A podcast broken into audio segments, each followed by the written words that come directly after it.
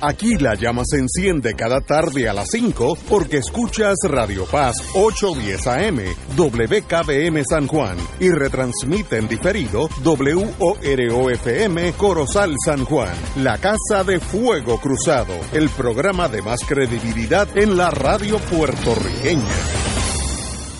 Esta emisora y sus anunciantes no se solidarizan necesariamente con las expresiones que escucharán en el siguiente programa.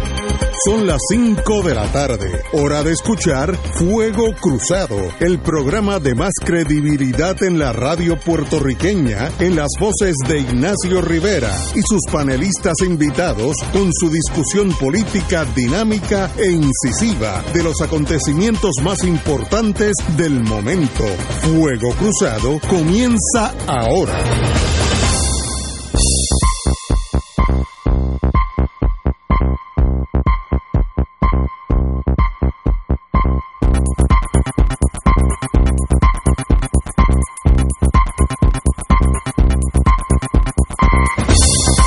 Muy buenas amigos y amigas de Fuego Cruzado, hoy estamos aquí, Romancing the Stone, empezando a vivir un viernes bello, los, estos meses de invierno, que en realidad son un verano Precioso. light, pero sí, a- con mi, mi hija que vive en New Hampshire me dijo, el sábado que viene voy para allá, porque aquí está a 12 grados, 12, ningún ser humano se hizo para vivir a 12 grados, ningún ser humano del mundo, ni los, ni los, ni los que viven los en Siberia. No, no, ni los siberianos tampoco.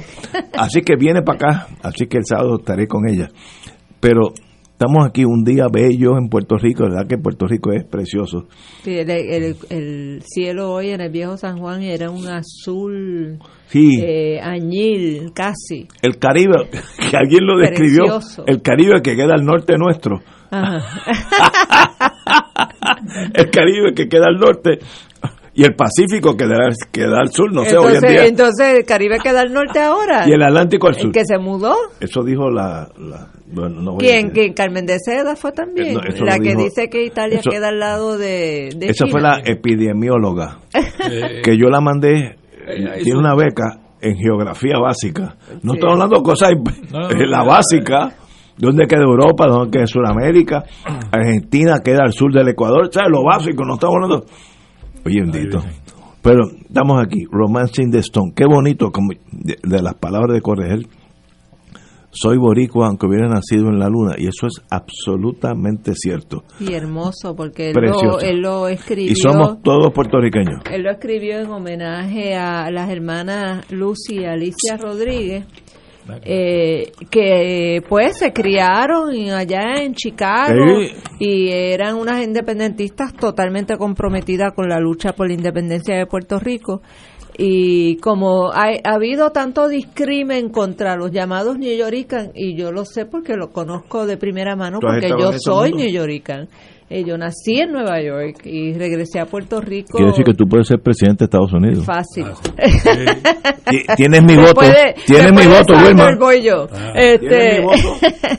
Y, y entonces Juan Antonio, para combatir ese discrimen contra los que hemos nacido allá, pero somos tan patriotas y tan puertorriqueños como cualquiera, pues él escribió Boricua en la Luna. Y Roy Brown, que también nació en Estados Unidos. Sí, Roy Brown. Sí. Yo conocí a su padre y a Roy muy bien. Eh, pero anyway, estamos aquí. Romancing the Stone, disfrutando la vida. Jay Ortiz, Daliot, Saludos, amigo, hermano. saludos a todos los que nos escuchan a esta hora en este programa muy bien escuchado en todo Puerto Rico. Jay Ortiz y yo fuimos víctimas de la Guerra Fría, nos dejó heridas para siempre, de un lado o del otro, pero lo vivimos en Washington aquellos años, donde nuestros hijos, que hoy ya tienen ni- hijos, que somos abuelos, eh, eran chiquititos, me acuerdo de tus hijos pequeñitos y los míos también. Bueno, ahora, ahora mi hija estuvo aquí tres días, eh, estuvo en el suroeste con nueve otras estilistas de pelo. Ella tiene un, un salón de belleza en en Washington. Se trajo a nueve personas de allá, estilistas, amigas de ella de diferentes ciudades de la nación americana, y se fueron a Guánica, Guayanilla, Yauco y Peñuela a cortar pelo. La operación era Haircuts for Puerto Rico. ¿ah? De Y- cachete. De cachete, sí. Wow. Y tuvieron 100 clientes. 100 recortes en esos dos días. Oye, ¿y tu hija está aquí este sábado? Pues yo puedo... necesito- Yo no, sé- me, no me pudo ni cortar a mí. Oye, ¿verdad? ¿verdad? Pero estamos aquí, amigos y amigos de Fuego Cruzado. Bueno, eh, Pero a- eso eso es lindo, Yello, porque pues, ya tú ves. Precioso. eh, como la diáspora Oh, sí. siempre dice presente y son los primeros que vienen a aportar en, en lo que sea, en lo que ellos puedan hacer y como lo puedan hacer. Bueno, ella lo que hace es cortar pelo y eso, para eso voy para allá. pues Yo, pero eh, en la diáspora yo tengo aquí un caveat a, a ustedes dos que están aquí. Como ya yo sabe, eh, yo tuve hijos de una italiana y un puertorriqueño. Y cuando uno se casa con... con- Espérate, con- explícame eso. Tú tuviste un hijo de una italiana y un puertorriqueño. Mi- mi- Sí, no, pero el puertorriqueño no, eres tú, ¿no? Sí, eh, sí. eh, yo soy de Junta. Para aclarar eso, Mi- ¿verdad? mi- Porque eh, mi primera esposa de momento como que no se entendía bien. Es, no, no es que era, es ciudadana italiana. Y entonces, cuando los hijos crecen, como eso de las 12, 13 años, ellos tienen que decidir, hay un, como, como- como una bifurcación donde ellos deciden si son boricuas o son italianos.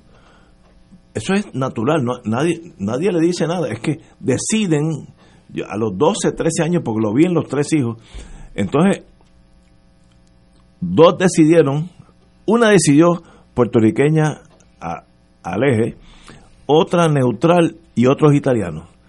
Entonces ese italiano, que es mi hijo, aunque se llame Ignacio Rivera, Ignacio, porque tiene Z, Ignacio Rivera, en realidad no es puertorriqueño. O sea, el, concepto de la diáspora en esos matrimonios es no es unánime, porque hay puertorriqueños, aunque, aunque su padre y madre hayan sido puertorriqueñas, si nacieron en Kentucky, como hace dos días estuve con ellos en un grupo que era más bien de Kentucky, algunos ya son americanos, y eso es saludable para la nación americana, porque te absorbe, dejas de ser puertorriqueño y eres Kentuckian, en el caso mío pues de, Massachusetts. Y eso, cuando aquí hablamos que tenemos 4 millones de puertorriqueños en Estados Unidos, no es cierto. De esos 4 millones, tal vez dos, y estoy siendo liberal, se sienten puertorriqueños. Los otros dos son norteamericanos, de Texas, de Kentucky, de West Virginia, de lo que, donde estén, porque es lo natural. Si yo nazco en West Virginia y mi ambiente, escuela primaria, superior, eh, Universidad de West Virginia, jugué fútbol en West Virginia, yo no, yo no soy puertorriqueño. Ah, que, que nombre es Ramírez, pero no eres puertorriqueño. Ah, que hay unos que sí mantienen eso, eso también es cierto. Pero el hecho que nosotros nos empezamos a hablar entre nosotros mismos llegamos a conclusiones lógicas entre nosotros, no necesariamente la verdad, el exilio nuestro no es de 4 millones. Allá hay a todo gender uno o dos millones que se creen puertorriqueños. Los otros son americanos. Con razón, eso es lo que hizo la, la nación americana una. El Bueno, pluribus pero mar- pero Vengan a- march- marchan dos millones en la parada puertorriqueña Sí, en Nueva York. no, pero eso no quiere decir que a la hora de la hora son puertorriqueños. Marchan porque tú eres étnicamente italiano.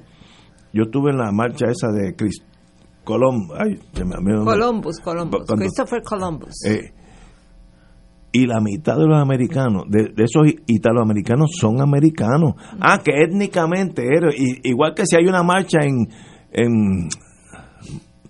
¿Cómo se llama? Wisconsin, por ahí. Michigan, Wisconsin, de alemanes. Va a haber un montón de alemanes, pero no son alemanes, son norteamericanos. Eso es lo que ha hecho los Estados Unidos único. Mira, mi hija. Una que el vive- melting pot. Sí, eso es necesario. Porque que el- Jennifer González decía, but the Puerto Ricans won't melt. Bueno, eh, muy bien. Pero, pero, pero el hecho de que la gente asume aquí, Si no nos hemos derretido en este calor de aquí, no nos derretimos nunca. pero el hecho de que la gente dice que la diáspora es de 4 millones, eso no es verdad, eso no es cierto. El, el, el puertorriqueño que nació y se crió en Alaska es alasqueño más que puertorriqueño porque nunca, no sabe de Puerto Rico. Ah, que su nombre es Pérez, pero no sabe nada. Eh, yo conocí un muchacho en New Mexico, ay, ¿cómo se llamaba? Raúl González. No sabía una sílaba de inglés y él se ¿De consideraba... inglés o de español? No, de, de español. Él se consideraba de New México, con razón, si ese es su mundo. Mi hija, la que está en New Hampshire, está envuelta en la política local allí, es demócrata anti-Trump hasta lejos, lo cual la aplaudo. Pero es de, es de New Hampshire. Por tanto, cuidado con nosotros empezando a crear esta, esta crisis, esta eh, eh, fantasía, mejor dicho, que cuando llegue el momento de la verdad, esa diáspora va a ayudarnos. La mitad de esa diáspora nos podría ayudar. La mitad. Si, si soy liberal, puede ser hasta menos. Pero Mira, ese es mi, caso- mi parecer. caso de mi hija, nació en Virginia, no nació aquí en Yo me acuerdo, Rico. yo la- yo la nació en vi nacer. Y pasa muchísimo, digo, pasa, tiene su negocio en el Distrito de Colombia, pero pasa muchísimo tiempo aquí. Mira, se fue ayer y viene para acá en julio de nuevo. Ese es puertorriqueño. Se siente bien puertorriqueño. Ese es puertorriqueño. y va a sitios en la isla y me lleva a mí, que yo nunca había ido. nunca había ido. Los otros días fuimos a un sitio en San Sebastián, unas cataratas, que yo no las había visto nunca. Fuimos allí, había que pagar el parking, una cosa, es un señor que tiene unas cataratas en su patio allí en la finca y, y, y él te, te, te, te cobra parking y tú vas y vas a ver la, la catarata. del indio.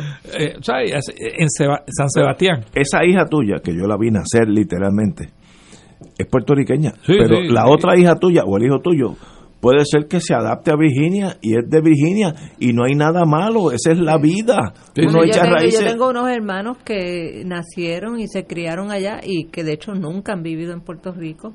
Y obviamente pues sus hijos, nada que ver con, con ser puertorriqueños. Eh, esa es una realidad, esa que- es una es realidad. la vida es Pero como es. asimismo pues hay otra cantidad que no podemos contabilizar fácilmente de personas que aún siendo de segunda y tercera generación insiste en su puertorriqueñidad. Sí, lo es, lo es, Y, lo hay, y lo hay. como Lo y como uno dice, pues los que afirman la nacionalidad son los que cuentan, no los que la niegan. Vamos a estipular por aquello de un número sin conocimiento alguno, la mitad. La mitad, la mitad. La Esos son puertorriqueños, que son dos mil, con un montón de gente. Con un montón de montón. Cuando vino una tormenta que le pasó por encima a Florida, yo estaba con Pueblo y yo tuve que ir allá porque desbarató dos tiendas de Pueblo extra gigantescas. La- la- bueno, aquello fue un desastre. Y eh, todos los empleados eran Cuban Americans. Y yo me di cuenta lo que es el exilio cubano. Cuando tú hablabas con él, hola, ah, y señor Rivera, ¿cómo estás? Muy bien. Hablame las cosas básicas. Pero cuando tú le decías, ven acá, en torno al techo, ¿qué es lo que hay que hacer? Cuando tú te abstienes, te abstraes un poco de la conversación, hola, buenos días, cambiaban el inglés. Porque era, ese era su lenguaje. Eran hijos Pero, pero del- fíjate del la sistema. diferencia, Ignacio, que ellos se identifican como Cuban, Cuban American. American, sí. Los- yo no he oído ningún puertorriqueño que No, diga yo soy puertorriquano Pero, American. pero es que o son puertorriqueños o son americanos, o sea, los que ya, ya Pero- se definieron como americanos, pues se definen Pero como el sistema- Pero tal cosa como Puerto Rican American No, no, eso no existe. O Estoy en Puerto Rico. Pero el, el sistema, eh, en el mundo de inteligencia, tú aprendes. Aquel que controla el sistema educativo de un país, controla el país. Si tú en Nuevo México, donde todo el mundo era hispano, hace 200 años, el sistema es en inglés, va a tener gente de que pueden llamar Jaime Pérez, que no saben una palabra de español. Porque el sistema lo que trata es de, de integrarte a la nación, que es muy correcto. Igual que si tú eres francés, y en las islas estas, Dominica y Guadalupe, que son preciosas de paso, el lenguaje es francés y nadie sabe ningún dialecto, nada. Todo el mundo es francés. Pero en Puerto Rico ese intento de asimila- Hasta ahora no ha asimilación fracasó Eh, estrepitosamente. no, no, sí, sí. Eh, aquí tú sabes que cuando vinieron los norteamericanos en 98 ellos impusieron el inglés como idioma de enseñanza Mi- en las mi escuelas. mi mamá sabía un montón de inglés, Eh, porque se lo enseñaron bueno, desde eh, chiquita. No porque pero era, eso, era eso, forzado, eso pero sabía, Juárez, sabía más inglés que algunos de los que se Juárez, hoy. Porque los mismos maestros que enseñaban no sabían inglés. No, pero ya y por eso es que aquí se tiene que pasar la ley del idioma en el 1947, declarando el español el idioma oficial, porque los niños no estaban pudiendo pero- desarrollarse y aprender de la manera más fructífera que era en su propio idioma. Pero que yo creo que estamos de acuerdo los, los tres. Si tú no te quieres integrar, no te integres. no hay forma que te integres. No, no. Y, nosotros, pero, pero, we ok, haven't no, melt. No, no, pero ok, pero, ok. pero si no te integras, la única solución es la independencia. y eres república y escoge el lenguaje que Ese tú es quieras. el próximo paso. No, no, muy bien. Yo no tengo problema con eso. Yo no tengo problema. Eso me lo enseñó Mi- aquí el compañero mi mi mamá Yo no tiene- tengo problema. mi ¿Tú quieres tiene- ser república? Pues ser Mi república. mamá tiene 97 años, es de esa generación Tu que sí, ojito. 97 años. es de esa her generación soul. que trataron de, de, Mi mamá de hablaba un, inglés. perfecto, pues se lo enseñaron desde chiquita. Y ya ella junta. y ya ella casi no habla ni español ni nada, pero tú le dices, "Do you know English?" Yes. y ahí se acabó. Pero es que puert- los puertorriqueños, y yo soy uno de ellos, tenemos que tomar una decisión hacia dónde vamos. Esa o decisión yanquis o puertorriqueños. a la hora del... Tan del- sencillo No, no. como todo eso. Entonces, pues, decide. Oye, el martes aprueban el proyecto de plebiscito. ¿Qué es esa cosa? Estadidad sí o no. Bueno, está de así o no, pero que me dicen que el no. Yo no he visto el proyecto, eh, pero dice que el, define el no como soberanía política, soberanía puertorriqueña. Hay que ver la definición, ¿no? Porque uno, yo, mi instinto me decía hay que boicotear este, este, este, este plebiscito de la misma manera que, que boicoteamos el pasado. Pero ¿no? ¿y si gana el no? Pero, pero hay que ver ahora, ver esa definición claramente, porque en la entrevista de Rubén Berrío él dijo que si la definían más o menos como el PIB quería, ellos entraban al, al cuadrilátero. Entrar al cuadrilátero quiere decir, vamos para el plebiscito. Mi tesis. Eh, El Partido Popular ya adoptó una resolución que no. Bueno, hay que volver, hay que mirar esa resolución. eh, esa Mi tesis es la siguiente. Y esto es tal vez con los prejuicios, el problema con uno ya tener bandera, pues ya, parte de una, pre- de una premisa equivocada. En inteligencia eso es fatal. En in- inteligencia se aprendía una onza de análisis anula un kilo de pasión. Y es verdad. Si tú quieres ser totalmente eh, neutral, tú no puedes tener en- tu corazón envuelto porque entonces u- una onza de, de, de- de análisis lo elimina un kilo de pasión, pues se acabó, pues se acabó. Ahora, Estados Unidos está, esta es mi tesis y hay otros pues, estadistas que han llegado a la misma conclusión. Estados Unidos está listo para empujar la independencia a pesar de los puertorriqueños. Eso viene, te voy a decir por qué. Déjame sacarme esto porque si no me da... Espero que tengas buenas fuentes. No, no, es que la historia de la humanidad, todos los imperios hacen lo que le conviene al imperio. Todos, no hay duda. Esa regla no tiene excepciones. Eso es así. ¿Qué le conviene a Estados Unidos? ¿Seguir con Puerto Rico? ¿Sabes cuánto le cuesta a Puerto Rico? Olvídate de las pensiones nuestras, todas esas Social Security, todas esas- todas esas- los que están retirados del gobierno, que soy yo uno. de- quita eso. El net outflow es 6.5 billones. Con eso tú puedes hacer dos portaaviones al año. Pero, pero- pero no lo van Por a hacer. tanto, no, no, ok, yo discrepo de ti. Los imperios hacen lo que le convenga al imperio. Y un día van a decir, mire, es, tío, yo- es más, el discurso se lo puedo decir yo. yo porque es lo, lo que ingleses, lo que los ingleses hicieron en la India. Ha llegado el momento, este imperio es tan benigno que la India ha llegado el momento en que nosotros podemos dejarla ir y tiene el, el beneplácito y la, y, el, y, la eh, fidelidad de- del imperio británico, pero desde el Día de las Madres del año que viene bajamos la bandera y ustedes son libres. Pero la y pasó. es- la- Dejarla bien, ir después de cuántos miles de muertos indios Miles, miles. entre entre Bueno, la- lo que fue lucha Y- armada y se fue. desobediencia No, civil. y se fue.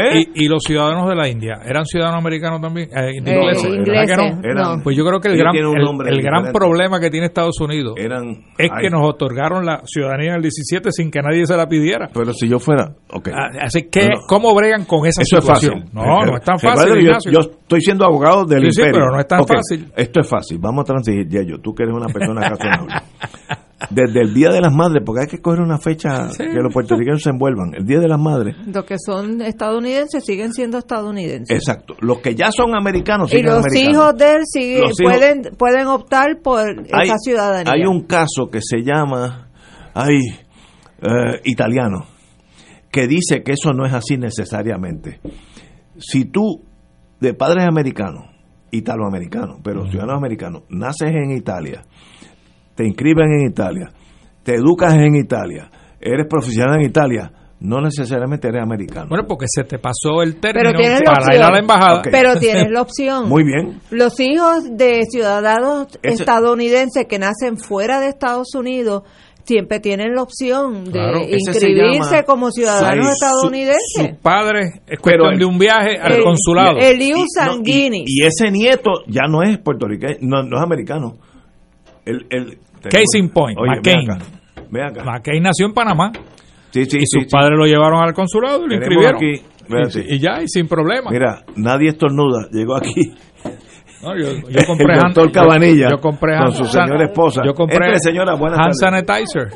Doctor, ¿cómo está? Saludos. Vamos a hablar ahorita de él, porque yo quiero que me diga si, si cuando yo llego aquí por las tardes le, le doy la mano a ustedes de saludo, saludos. me creo que puede ser. Sí, por favor, por favor. Señora, muy buenas tardes. Tu- vuelvo a, a lo que estábamos hablando. Los imperios hacen lo que le convenga al imperio. Para eso son imperios. Después del Glasnost, que Rusia y Estados Unidos bajaron las bombas atómicas, Estados Unidos tiene casi 11.000 bombas de hidrógeno, 11.000. Puede destruir el mundo 40 veces y Rusia también. Tampoco nos estamos hablando, tú sabes. Por tanto, esa gente va a hacer lo que le, lo que le convenga a, a la nación americana. Si yo, y yo tengo tal vez esa habilidad de tornarme norteamericano, ¿para qué yo quiero que Puerto Rico sea parte de la nación americana? ¿Qué, qué yo gano, yo, de West Virginia, Montana? Dime, dime, ¿dónde está el, input? Ah, que un mercado, que eso es embuste, el mercado norteamericano es mundial. Yo tuve un caso hace 10 años eh, con Kmart, y yo tuve que ir a Kmart, allá a Detroit, y aquí había cuarenta y pico de tiendas. En Brasil tenían cuatrocientas y pico de tiendas. Así que el ser Nosotros república- vamos a seguir comprando a Estados Unidos, seamos república. pero es que eso viene. Claro. Independiente, asociada, Sin porque el- eso es una realidad Lo del que yo te mercado. estoy diciendo es que Lo único que vamos a tener entonces la opción de comprarle el, la carne la carne de res a Uruguay, Sí, no, que es más sabrosa y es más barata, y poder transportarle en un barco que no sea de no, la no, Marina no, norteamericana. es que tú vas a tener todo. Porque yo, el Pero si imperio, viene- el día de las madres que viene, yo me voy. Y tú haz lo que tú quieras. Es más, tú quieres que todo el negocio sea con Sudamérica. No hay problema. Ahora, yo me fui y los 6.5 no se van billones. a ir porque segui- seguimos siendo un mercado cautivo No, no, sí, sí, pero- y vamos a seguir consumiendo por cierto Pero- tiempo porque es que eso no va a desaparecer diciendo de un día a, a ustedes otro. los independentistas, la historia está con ustedes. It's just a matter of time. La, la independencia viene a Puerto Rico. Hay otro estadista que está en la radio también que piensa igual, no voy a decir su nombre, eh, que piensa igual. La independencia viene a Puerto Rico de Washington a San Juan, no es de San Juan a Washington, es al revés. Como, Como llegó- hicieron los ingleses con y, sus y colonias. los franceses con Argelia, llegó un momento y dije, espérate, esto no me conviene. Después de un de una guerra, No, no, de pero- lucha pero aquí la- o guerra- sea, no es, fue por No, no. fue porque no les quedaba de Sí, otra. pero en aquellos tiempos nosotros somos tan y tan buenos, nosotros los norteamericanos, Ay, sí, sí. que la independencia Ay, viene suave. Yo negocio con ustedes. ¿Tú no crees que tú podrías negociar el lado puertorriqueño? Pues seguro. Claro Yo te conozco sí. a ti, pues seguro. Yo me, Pero sen- si me no. senté con los de Heritage y los de, y los de Cato Bueno. y los de Diálogo Interamericano y tuvimos Oye. Una buena conversación, ¿por qué no? Eh, Gandhi No, no se sentó con los Pues seguro. británicos y Mandela se sentó con Y- Bota. y Este, yo me siento con, con Lucifer si me tengo que sentar. Si es para la independencia de mi patria, hablo con quien sea. y, y, y lo vas a hacer si tienes ahora te estoy te estoy dando la razón eso va a pasar y es de Washington a San Juan no es de San Juan a Washington es de Washington a Puerto Rico si yo no estoy aquí y ustedes todavía están que son más jóvenes digan Ignacio tenés razón el imperio va a salir de Puerto Rico porque Esa es la tesis del imperio. Partido Independentista También. Ah, no, no, no, Hace tiempo. O sea, que tú debes votar Hace por el tiempo. PIB en las próximas No, no, elecciones. pero, muchacho, mira, muchacho, me, me da la co- me da la cosa esa, la- la- la- el coronavirus. Tenemos aquí, muchacho, deja eso. Vamos a una pausa, amigos. Fuego Cruzado está contigo en todo Puerto Rico. Se acerca la temporada de pago de contribución sobre ingresos, el famoso Tax Season. En RJBB and Associates te asesoramos para que al crear tu cuenta IRA tengas la mejor IRA del mercado. Así obtendrás la deducción contributiva que te permite la ley con el instrumento financiero de mejor rendimiento del mercado con garantía de principal. No lo dejes para el 15 de abril. Llámanos para cita y orientación al 787-691-2899 o al 505-1891. Proveyendo tranquilidad, transfiriendo tu riesgo. 787-691-2899 o 505-1891. La Academia Nuestra Señora de la Providencia anuncia casa abierta este sábado 29 de febrero de 9 de la mañana a 12 del mediodía. Amplias instalaciones físicas, comedor escolar gratuito, título 1, moderno salón de computadoras y enseñanza de valores, entre otros. Con nuestro lema de acoger, educar y evangelizar para amar y servir. Preparamos a nuestros estudiantes para que sean capaces de crecer espiritual e intelectualmente y así contribuir a la actividad social, científica y cultural de nuestro país. Visítanos en nuestra casa abierta este sábado 29 de febrero desde las 9 de la mañana y conoce nuestros ofrecimientos. Academia Nuestra Señora de la Providencia, 60 años al servicio de la educación católica. Llámanos 787-767-6552.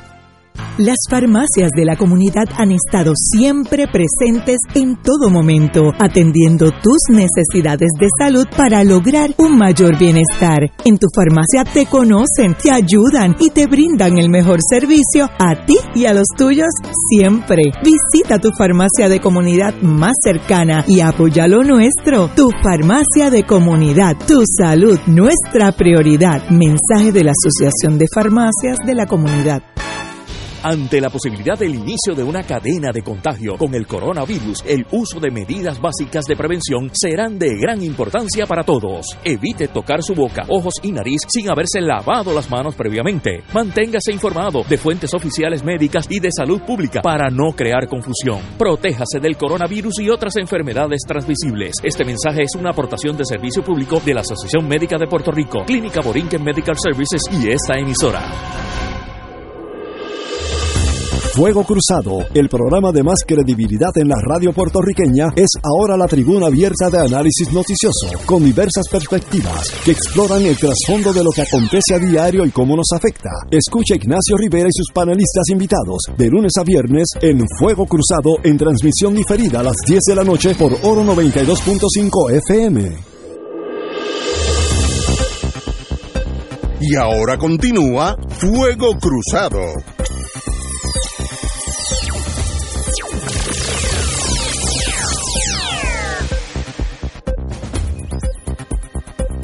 Back in the US. Estoy hablando inglés porque puede ser que en unos, unos años la compañera Wilma Reverón sea la que esté negociando la República de Puerto Rico y yo esté al otro lado, concilieri, abogado del grupo de... Oye, haría un buen dinerito del Congreso. sí, porque siempre hay que mirar, tú sabes, la profesión. Y yo, como siempre, estaría trabajando pro bono por la paz. No, no. Oye, posiblemente sea verdad. Eso sería trágico. Te aseguro que va a ser así. Y yo te aseguro que en el caso mío no sería así. Yo Lo sé. Pero eso lo veremos sooner or later. Como dije, hay una ley de gravedad. Todos los imperios a la larga hacen lo que le conviene al imperio. Eso, es- eso no tiene excepciones. Ah, ¿cuáles los intereses en torno a Puerto Rico y Estados Unidos? Pu- puede variar, ¿no? Ah, En la Guerra Fría era importantísimo. Eh, Raimi, los aviones B-52, del cual un primo mío era piloto, eran cargados de bombas de hidrógeno, pero hasta les volaban cada dos o tres días, volaban directo a Sudáfrica, le tomaban una foto a Cape Town y volvían a Puerto Rico. Era la misma distancia de aquí a Moscú, pero para abajo en vez de para arriba. Y volaban cada dos estaban dispuestos a eliminar el mundo. Ya no existe Raimi. Ya no existe Rupert Road, donde había una flota. Ya no existe la flota del Atlántico. No, no existe. Era lo que- Sí. pero era pero lo que- pero existe pero existen las comunicaciones las Sí. comunicaciones Ahora electrónicas comunicaciones. Este y eso sigue siendo importante para Estados Unidos y nuestra y seguimos siendo un, un sitio donde eh, el el movimiento de, de- hacia el sur, hacia Venezuela, hacia la República Dominicana, Todas esas eh, naciones- es muy fácil, es muy fácil para Estados Yo no Unidos. quiero ser cínico. Todas esas naciones a la larga seguirán el paso de, de ser amigos del, de te- Estados del Unidos. Teutón del Norte. Pero eso es para pegarle un bellón a Wilma. No, no, no, No, quiero pero, molestarla. pero yo no yo no creo que, que nosotros siempre vamos a tener importancia geopolítica para Estados Unidos porque seguimos siendo lo que ellos llaman la llave del Caribe seguimos siendo eh, el puente de las Américas. Eh, se cayó la vitrina del Caribe, se estilló en 20 mil pedazos. Ya no somos un ejemplo de, de cuán bueno es ser colonia de los Estados Unidos porque somos un país quebrado. Eh, con un- una situación social y económica eh, deprimente en estos momentos. Este fin de semana hubo 11 asesinatos. Ese es el país donde estamos Más que viviendo. Holanda en todo un año. Exacto. Este, así que ya desde el punto de vista de vitrina, de show, de ejemplo para el resto de, de América Latina de lo bueno es que ser estar sujeto, subordinado a Estados Unidos, ya eso no existe. Desde el punto de vista militar, pues obviamente los cambios tecnológicos han reducido la importancia, pero no ha desaparecido por completo, porque seguimos siendo estación para telecomunicaciones y comunicaciones electrónicas importantísimas para los Estados Unidos. Y desde el punto de vista económico, si bien es cierto que ellos invierten, ¿cuánto es que tú dices? 6.5 billones, eh, pero ¿cuánto sacan sus corporaciones eh, transnacionales de aquí? Sacan sobre 58 mil millones de dólares, de los cuales como por lo menos 34 mil millones son ganancias este, que con todas las ventajas de las exenciones Pero, contributivas. Déjame decirte algo sobre eso. Eso es una, para mí, una realidad y una falacia, ambas cosas. Eso se llama en medio, aunque estemos aquí con O un sea, médico. está- eso es una cantinflada, No, no, eso, eso se llama en me- medicina. eh, No eh, está ni a favor ¿cómo se ni en contra, Eh, sino todo lo contrario. Eh, Es verdad y no es verdad. Eso se llama esquizofrenia si son médicos. Estados Unidos tiene aquí unas unas plantas de producción norteamericana, capital norteamericano, que producen billones de dólares. Yo estoy en Puerto Rico porque la General Electric me transfirió aquí porque teníamos 21 plantas. Hoy tienes 3. Eso es. Westinghouse tenía 12, hoy tiene 0. Digital, Eso Digi- fue gracias a las Sí, 936, Digital ¿verdad? tenía cinco, esas cinco plantas Digital eran bien grandes, que eran como 20, pero hoy tiene cero. Por tanto, el hecho de que Puerto Rico, esas las que quedan, que son más bien manufactura este, eh, de farmacología, ese tipo de mundo, que es un mundo Y electrónica. electrónica, si, Estados, si, si mañana el CEO de esa compañía decide irse, en seis meses están en Irlanda, o en China, o en Japón. Es así. que, eh, partir de la premisa que esta gente saca de aquí 35 billones, es verdad. Ahora, si el ambiente social o político no le conviene, en seis meses están fuera de aquí. Yo viví eso. La planta de Palmer, de General Electric, hubo unos problemas con la unión y todas esas cosas, que aquellas cosas de aquellos años difíciles. Y mi jefe me dijo, no, no hay problema. Tienen seis meses para ponerla en, en Irlanda. Y sobró un jabito de la planta. Me dice, ok, tienes un mes para ponerla en Haití. Todavía está en Petionville, eh, en Haití. Así que ese capital productivo no es cautivo, no es como no es como Venezuela que tiene el lago Maracaibo, que es de Venezuela. Y no importa lo que pase, eh, es de Venezuela. Las pampas son de Argentina. Nosotros tenemos unas industrias que se van al caer de un, de un, de un ladrillo, de un, de un edificio. Porque no, Si las condiciones no les son favorables. Sí, absolutamente. Pero para eso, pues, obviamente tiene que haber un, un, un liderato inteligente que pueda, que pueda, porque lo más importante para las corporaciones transnacionales es la seguridad jurídica. Y yo le he Pero hecho con todos los defectos, no, no, pero, yo le he hecho con todos los defectos que tiene nuestro sistema, eh, yo le he hecho nuestro sistema jurídico en términos de garantizar eh, que, que se pueda hacer negocio en este país con seguridad Pero si jurídica. tú haces una pastilla Y recuerda los cuatro, los cuatro pilares de Lela. Las columnitas, las No columnitas digas cortas, yo, las columnas aquí cortas. Delante de un doctor serio que esta gente va a pensar que está- necesitamos psiquiatra. Nos vamos a mandar para Auxilio Mundo a la sección de psiquiatría. No, mira, esta, a la General Electric le da lo mismo hacer un secret breaker. No, eh, voy a ver cosas que a- en- antes eran secretos. Los cohetes de avión a avión, de combate, que se, Sidewinder se llaman, los cohetes que un avión le tira y le da otro avión. El cerebro de ese cohete, que era como del tamaño de una toronja, no una toronja grande, una toronja más chiquita, se hacía en, en arroyo. Era ultra secreto. Las operadoras que estaban allí, mayormente mujeres, soldaban con microscopio. Yo nunca he visto eso en mi vida, ni en películas. Miraban por un microscopio, así soldaban. La productividad de esa tienda, de esa planta era extraordinaria, porque ahí no puede haber un error, porque si un piloto dispara una cosa y no sale bien, pues en la vida era cero error. Salían, eso se fue para Alabama. Así que Estados Unidos no tiene que estar aquí. Y entonces, para la cuestión farmacéutica, Estados Unidos puede producir eso en, en Canadá, que son primos la misma religión, la misma raza, ¿sabes? No, no hay, y, y, y Canadá quiere que se vayan para allá. Así que esa pa- partir de esa premisa, que Estados Unidos nos saca a nosotros 35 billones, yo creo que es más. Vamos a ponerle 50.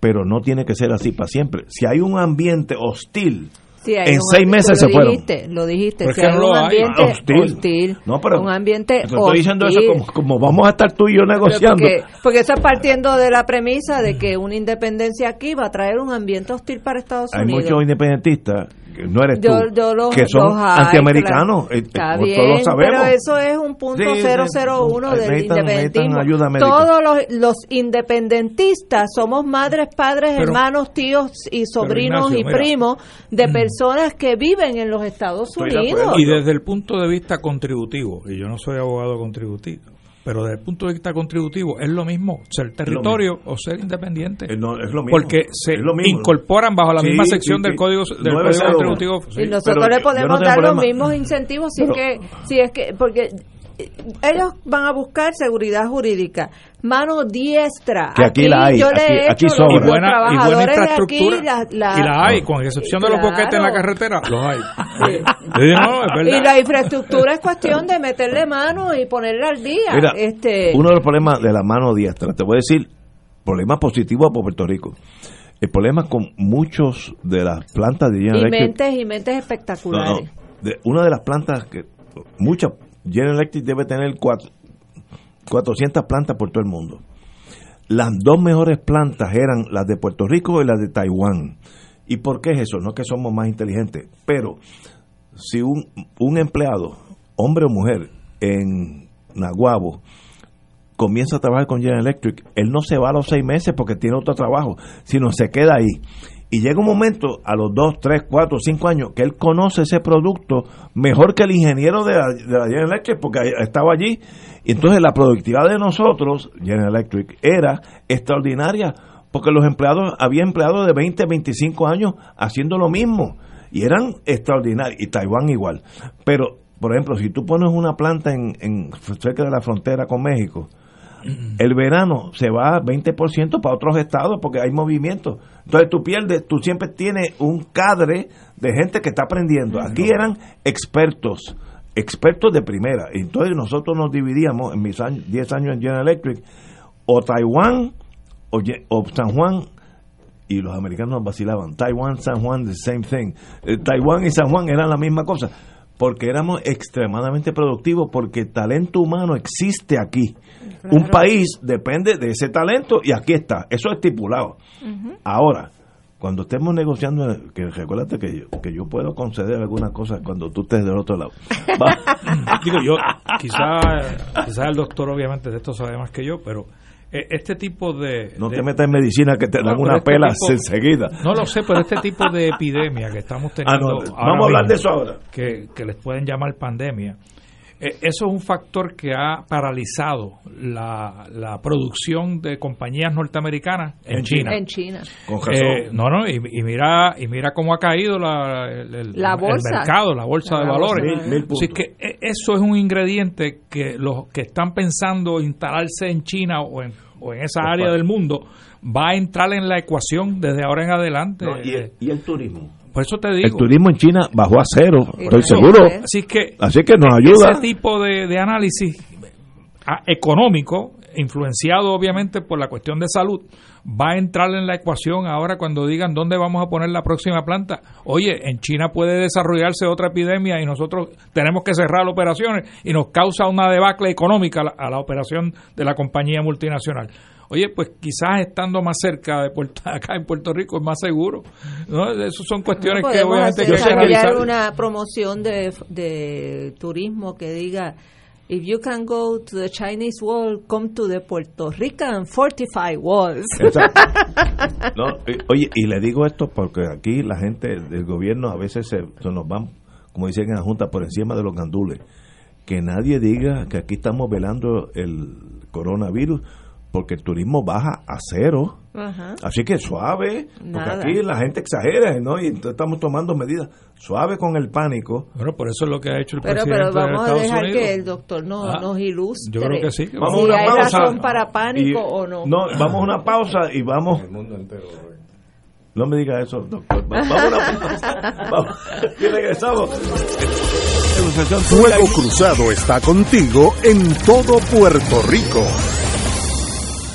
La Academia Nuestra Señora de la Providencia anuncia casa abierta este sábado 29 de febrero de 9 de la mañana a 12 del mediodía. Amplias instalaciones físicas, comedor escolar gratuito, título 1, moderno salón de computadoras y enseñanza de valores, entre otros. Con nuestro lema de acoger, educar y evangelizar para amar y servir. Preparamos a nuestros estudiantes para que sean capaces de crecer espiritual e intelectualmente y así contribuir a la actividad social, científica y cultural de nuestro país. Visítanos en nuestra casa abierta este sábado 29 de febrero desde las 9 de la mañana y conoce nuestros ofrecimientos. Academia Nuestra Señora de la Providencia, 60 años al servicio de la educación católica. Llámanos 787-767-6552.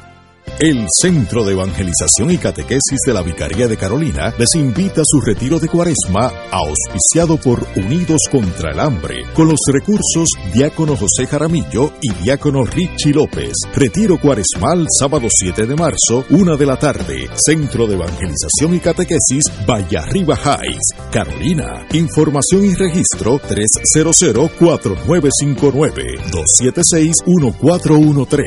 Fanático del deporte la mejor información y el mejor análisis lo escuchas los sábados a las 2 de la tarde por Impacto Deportivo con Javier Sabat y el más completo elenco en deportes por Radio Paz 810 AM y en las redes sociales Facebook Impacto Deportivo Radio PR Twitter e Instagram Impacto underscore Deport juntos, impactando el deporte nacional. La convocatoria permanece abierta para cada primer sábado del mes cuando unidos recibimos la aurora del nuevo día con rezos, cantos y alabanzas en otra misa de madrugadores, la celebración eucarística, donde proclamamos la gloria de nuestro Padre Celestial y agradecemos los dones recibidos por su infinita misericordia el sábado 7 de marzo. Te esperamos nuevamente en el Santuario Nacional de Nuestra Señora, Madre de la Divina Providencia en Cupey, desde las 5 de la mañana. Transmisión en directo por Radio Paz 810 AM y Radio Paz 810.com, Oro 92.5 FM y radioorofm.com. Info al 787-646-9448 o santuariodelaprovidencia.org. Y ahora continúa Fuego Cruzado.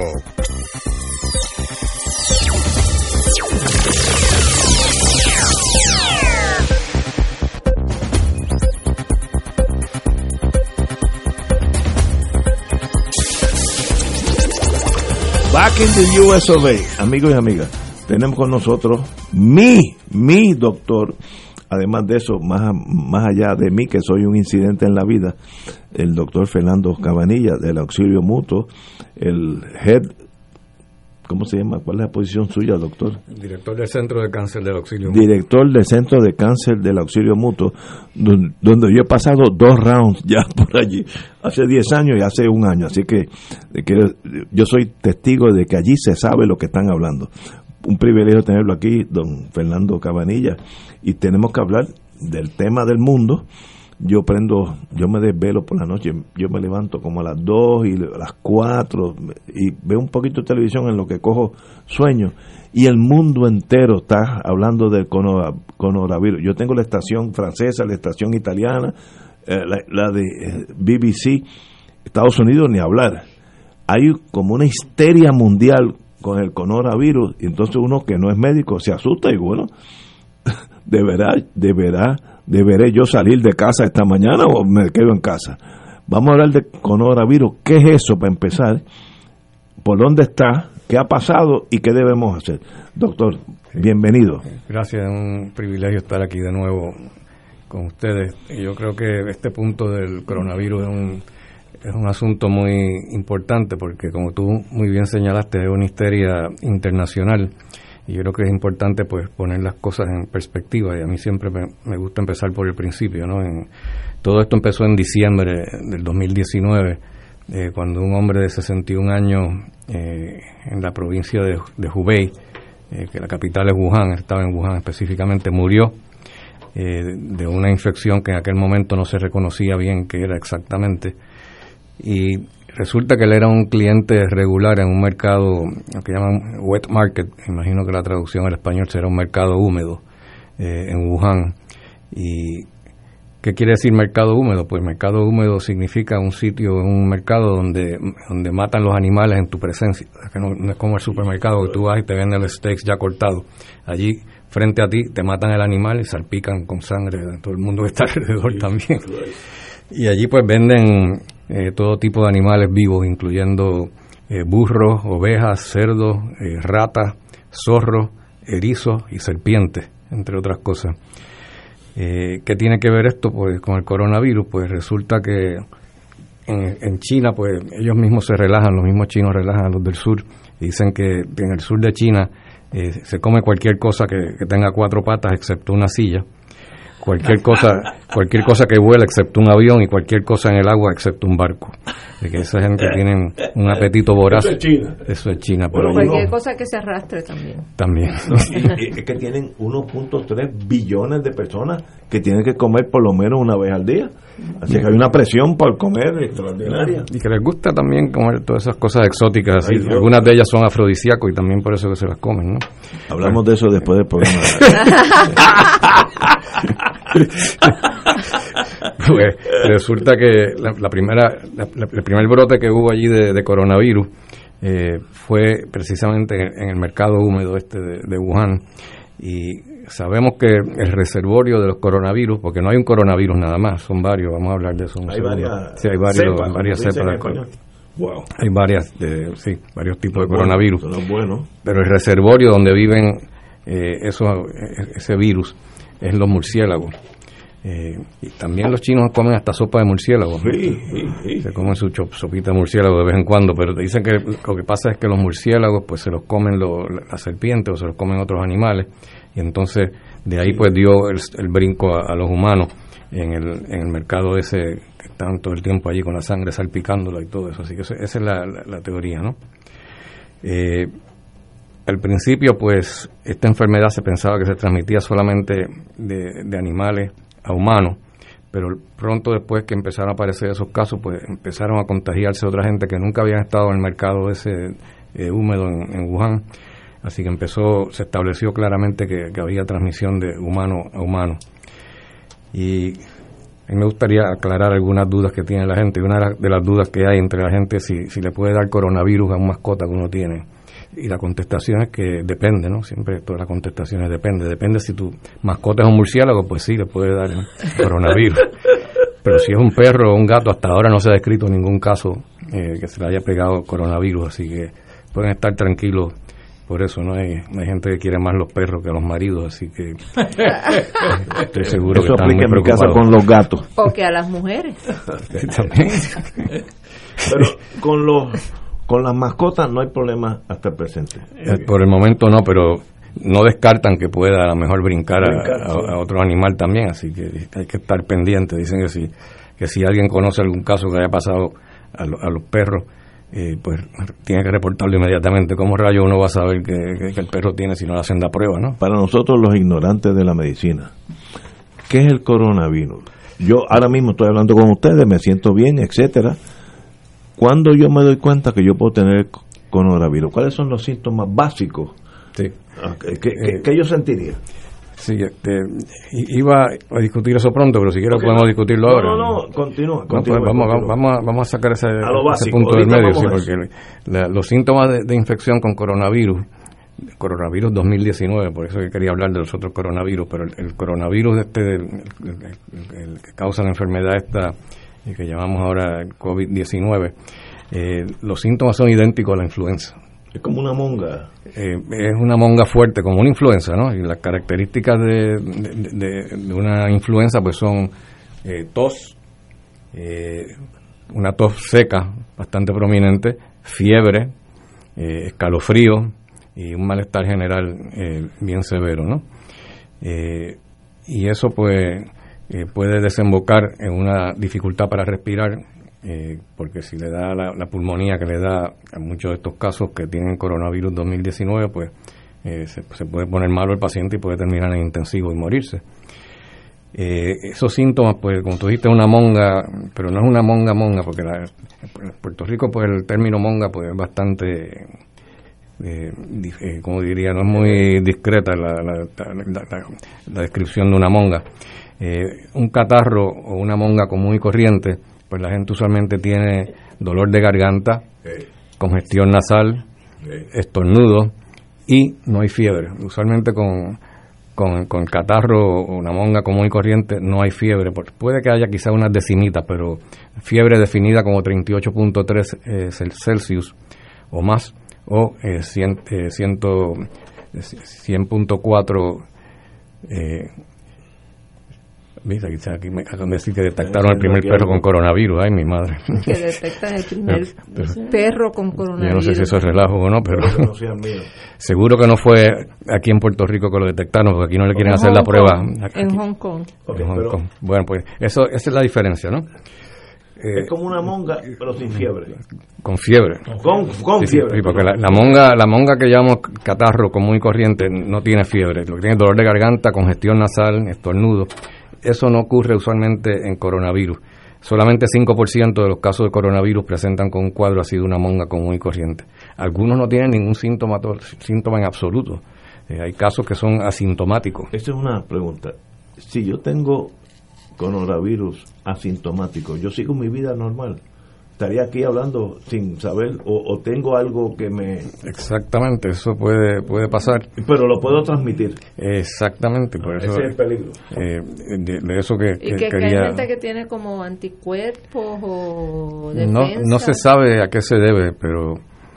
Igual que hay gente que son más inteligentes, unos son ta- otros no son tan inteligentes, pues hay unos que son más susceptibles a que le- se, se pongan bien malos y se, se pongan bien enfermos y otros pues lo, lo toleran mucho mejor.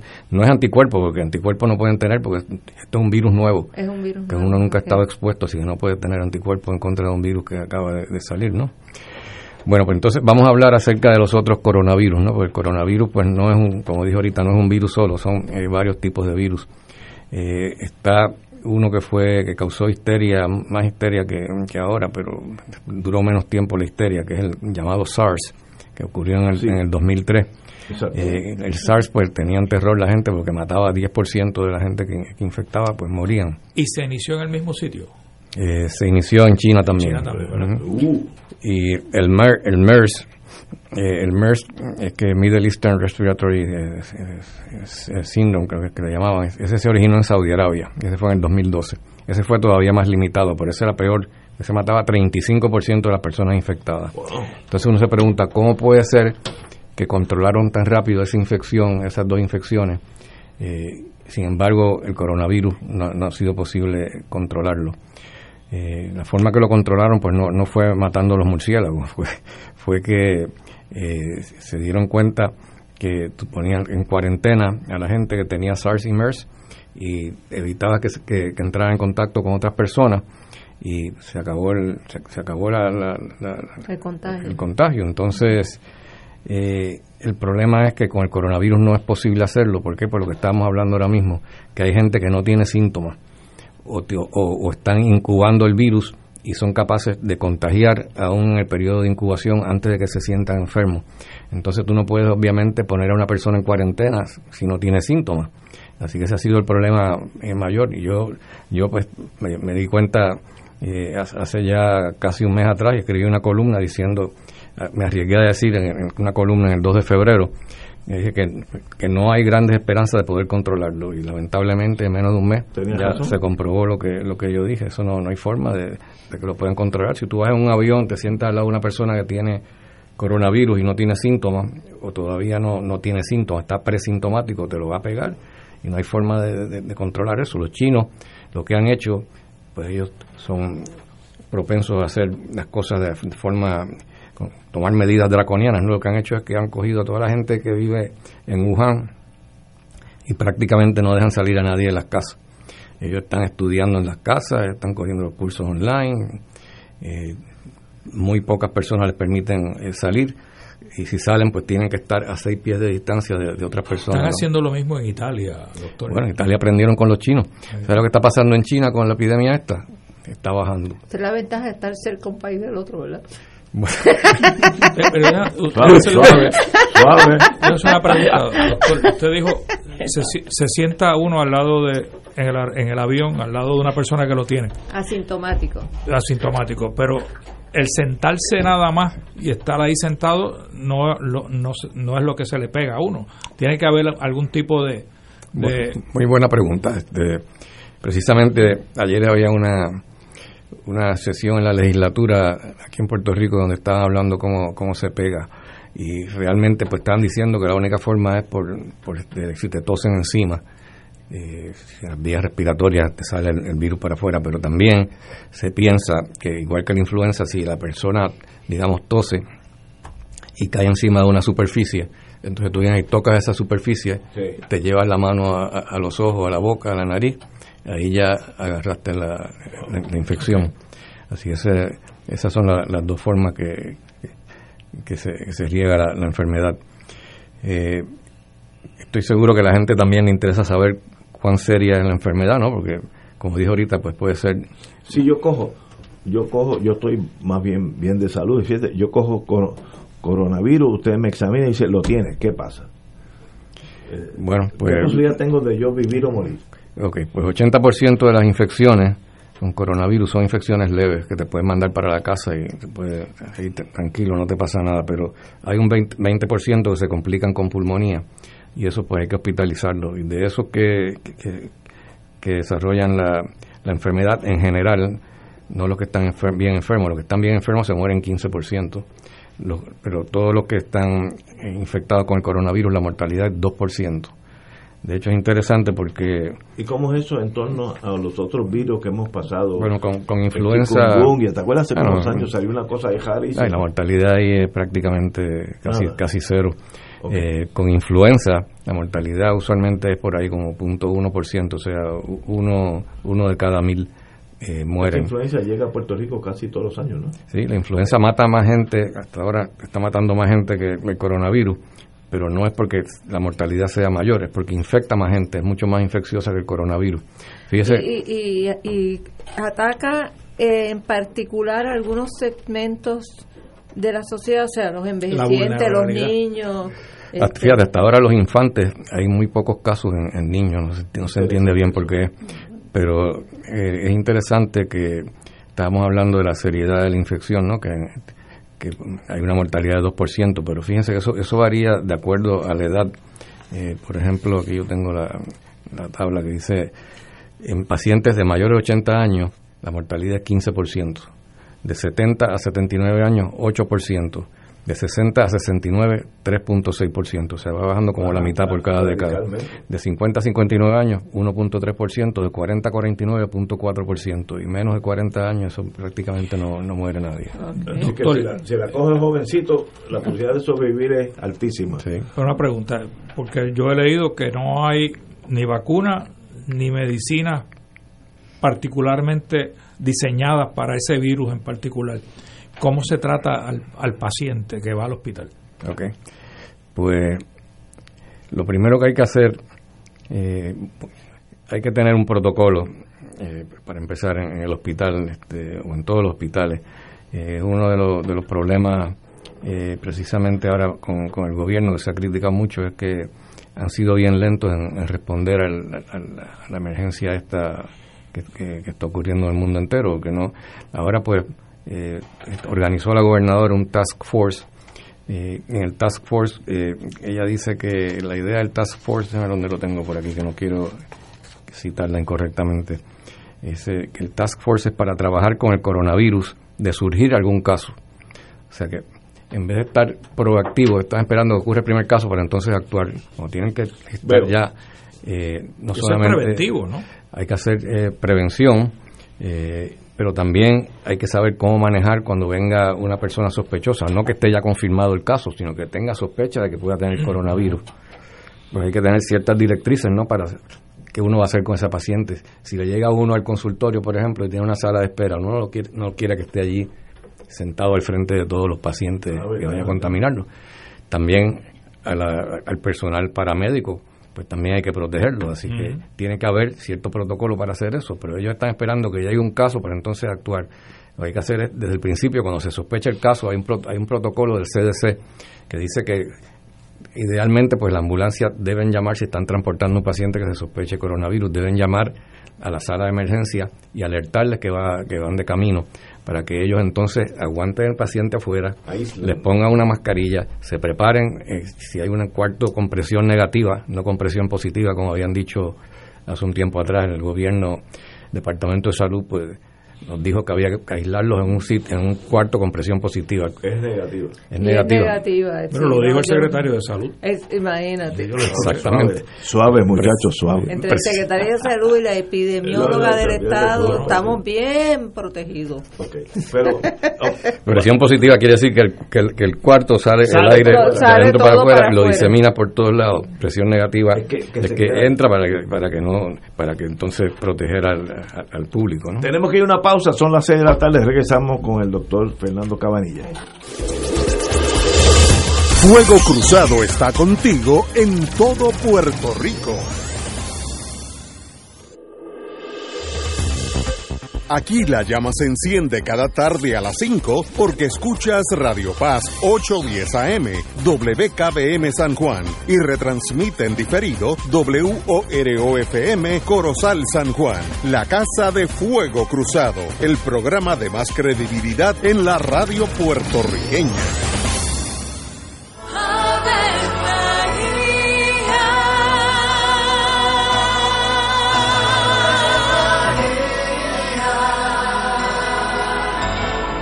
El ángel del Señor anunció a María. Y ella concibió por obra del Espíritu Santo. Dios te salve María, llena eres de gracia, el Señor es contigo. Bendita tú eres entre todas las mujeres, y bendito es el fruto de tu vientre Jesús. Santa María, Madre de Dios, ruega por nosotros pecadores, ahora y en la hora de nuestra muerte. Amén. He aquí la esclava del Señor. Hágase en mí según tu palabra. Dios te salve María, llena eres de gracia, el Señor es contigo. Bendita tú eres entre todas las mujeres, y bendito es el fruto de tu vientre Jesús. Santa María, Madre de Dios, ruega por nosotros pecadores, ahora y en la hora de nuestra muerte. Amén. Y el Verbo se hizo carne. Y habitó entre nosotros. Dios te salve María, llena eres de gracia, el Señor es contigo. Bendita tú eres entre todas las mujeres, y bendito es el fruto de tu vientre Jesús. Santa María, Madre de Dios, ruega por nosotros Ruega por nosotros, Santa Madre de Dios. Para que seamos dignos de alcanzar las promesas de nuestro Señor Jesucristo. Oremos. Derrama, Señor, tu gracia sobre nosotros, que por el anuncio del ángel hemos conocido la encarnación de tu Hijo, para que lleguemos por su pasión y su cruz a la gloria de la resurrección, por Jesucristo nuestro Señor. Amén. Gloria al Padre, al Hijo y al Espíritu Santo. Como era en un principio, los siglos. Amén. Los rotarios se preguntan antes de actuar, ¿es la verdad? ¿Es equitativo para todos los interesados? ¿Creará buena voluntad y mejores amistades? ¿Será beneficioso para todos los interesados? Mensaje del Club Rotario de Río Piedras. Y ahora continúa Fuego Cruzado. Regresamos, amigos y amigas Fuego Cruzado. Estamos en un, programa muy especial que tiene que ver mucho con lo que va a pasar en Puerto Rico. Eh, estamos hablando del coronavirus. Y estamos con el, el, señor doctor Fernando Cabanillas, que sabe de eso un poquito. Estamos hablando de qué hacemos, cómo llega, qué medidas preventivas tenemos. Todo el mundo está comprando por ahí como los locos. Eh, eh, esas cosas. Mascarillas. Mascarillas. Algunas en las ferreterías que para picar madera y están comprando hasta esa. O sea, hay una histeria. What do we do now? Nosotros los ciudadanos y luego el gobierno. Vamos a empezar con los ciudadanos. Bueno, habíamos quedado con la cuestión del Task Force, ¿no? Este, Ajá, el gobierno ordenó un grupo Force para, para ver cómo bregan con, con, el asunto este. Pero a estas alturas, hasta donde yo sé, todavía no, no han organizado ni una reunión con los administradores del hospital para poder de los hospitales en Puerto Rico, ¿no? Para tener por lo menos unas normas uniformes de cómo bregar con no solamente con los pacientes, sino con los casos sospechosos, como me dije ahorita. Eh, hay que tener muchas precauciones. Eh, si, por ejemplo, los médicos privados también, o sea, no, son, no solamente son los hospitales, los médicos privados van a llegar muchos casos, no van a llegar todos a sala de emergencia. Buen punto. Entonces, Yo llego privados, a la oficina suya con eso, y entonces, ¿qué pasa?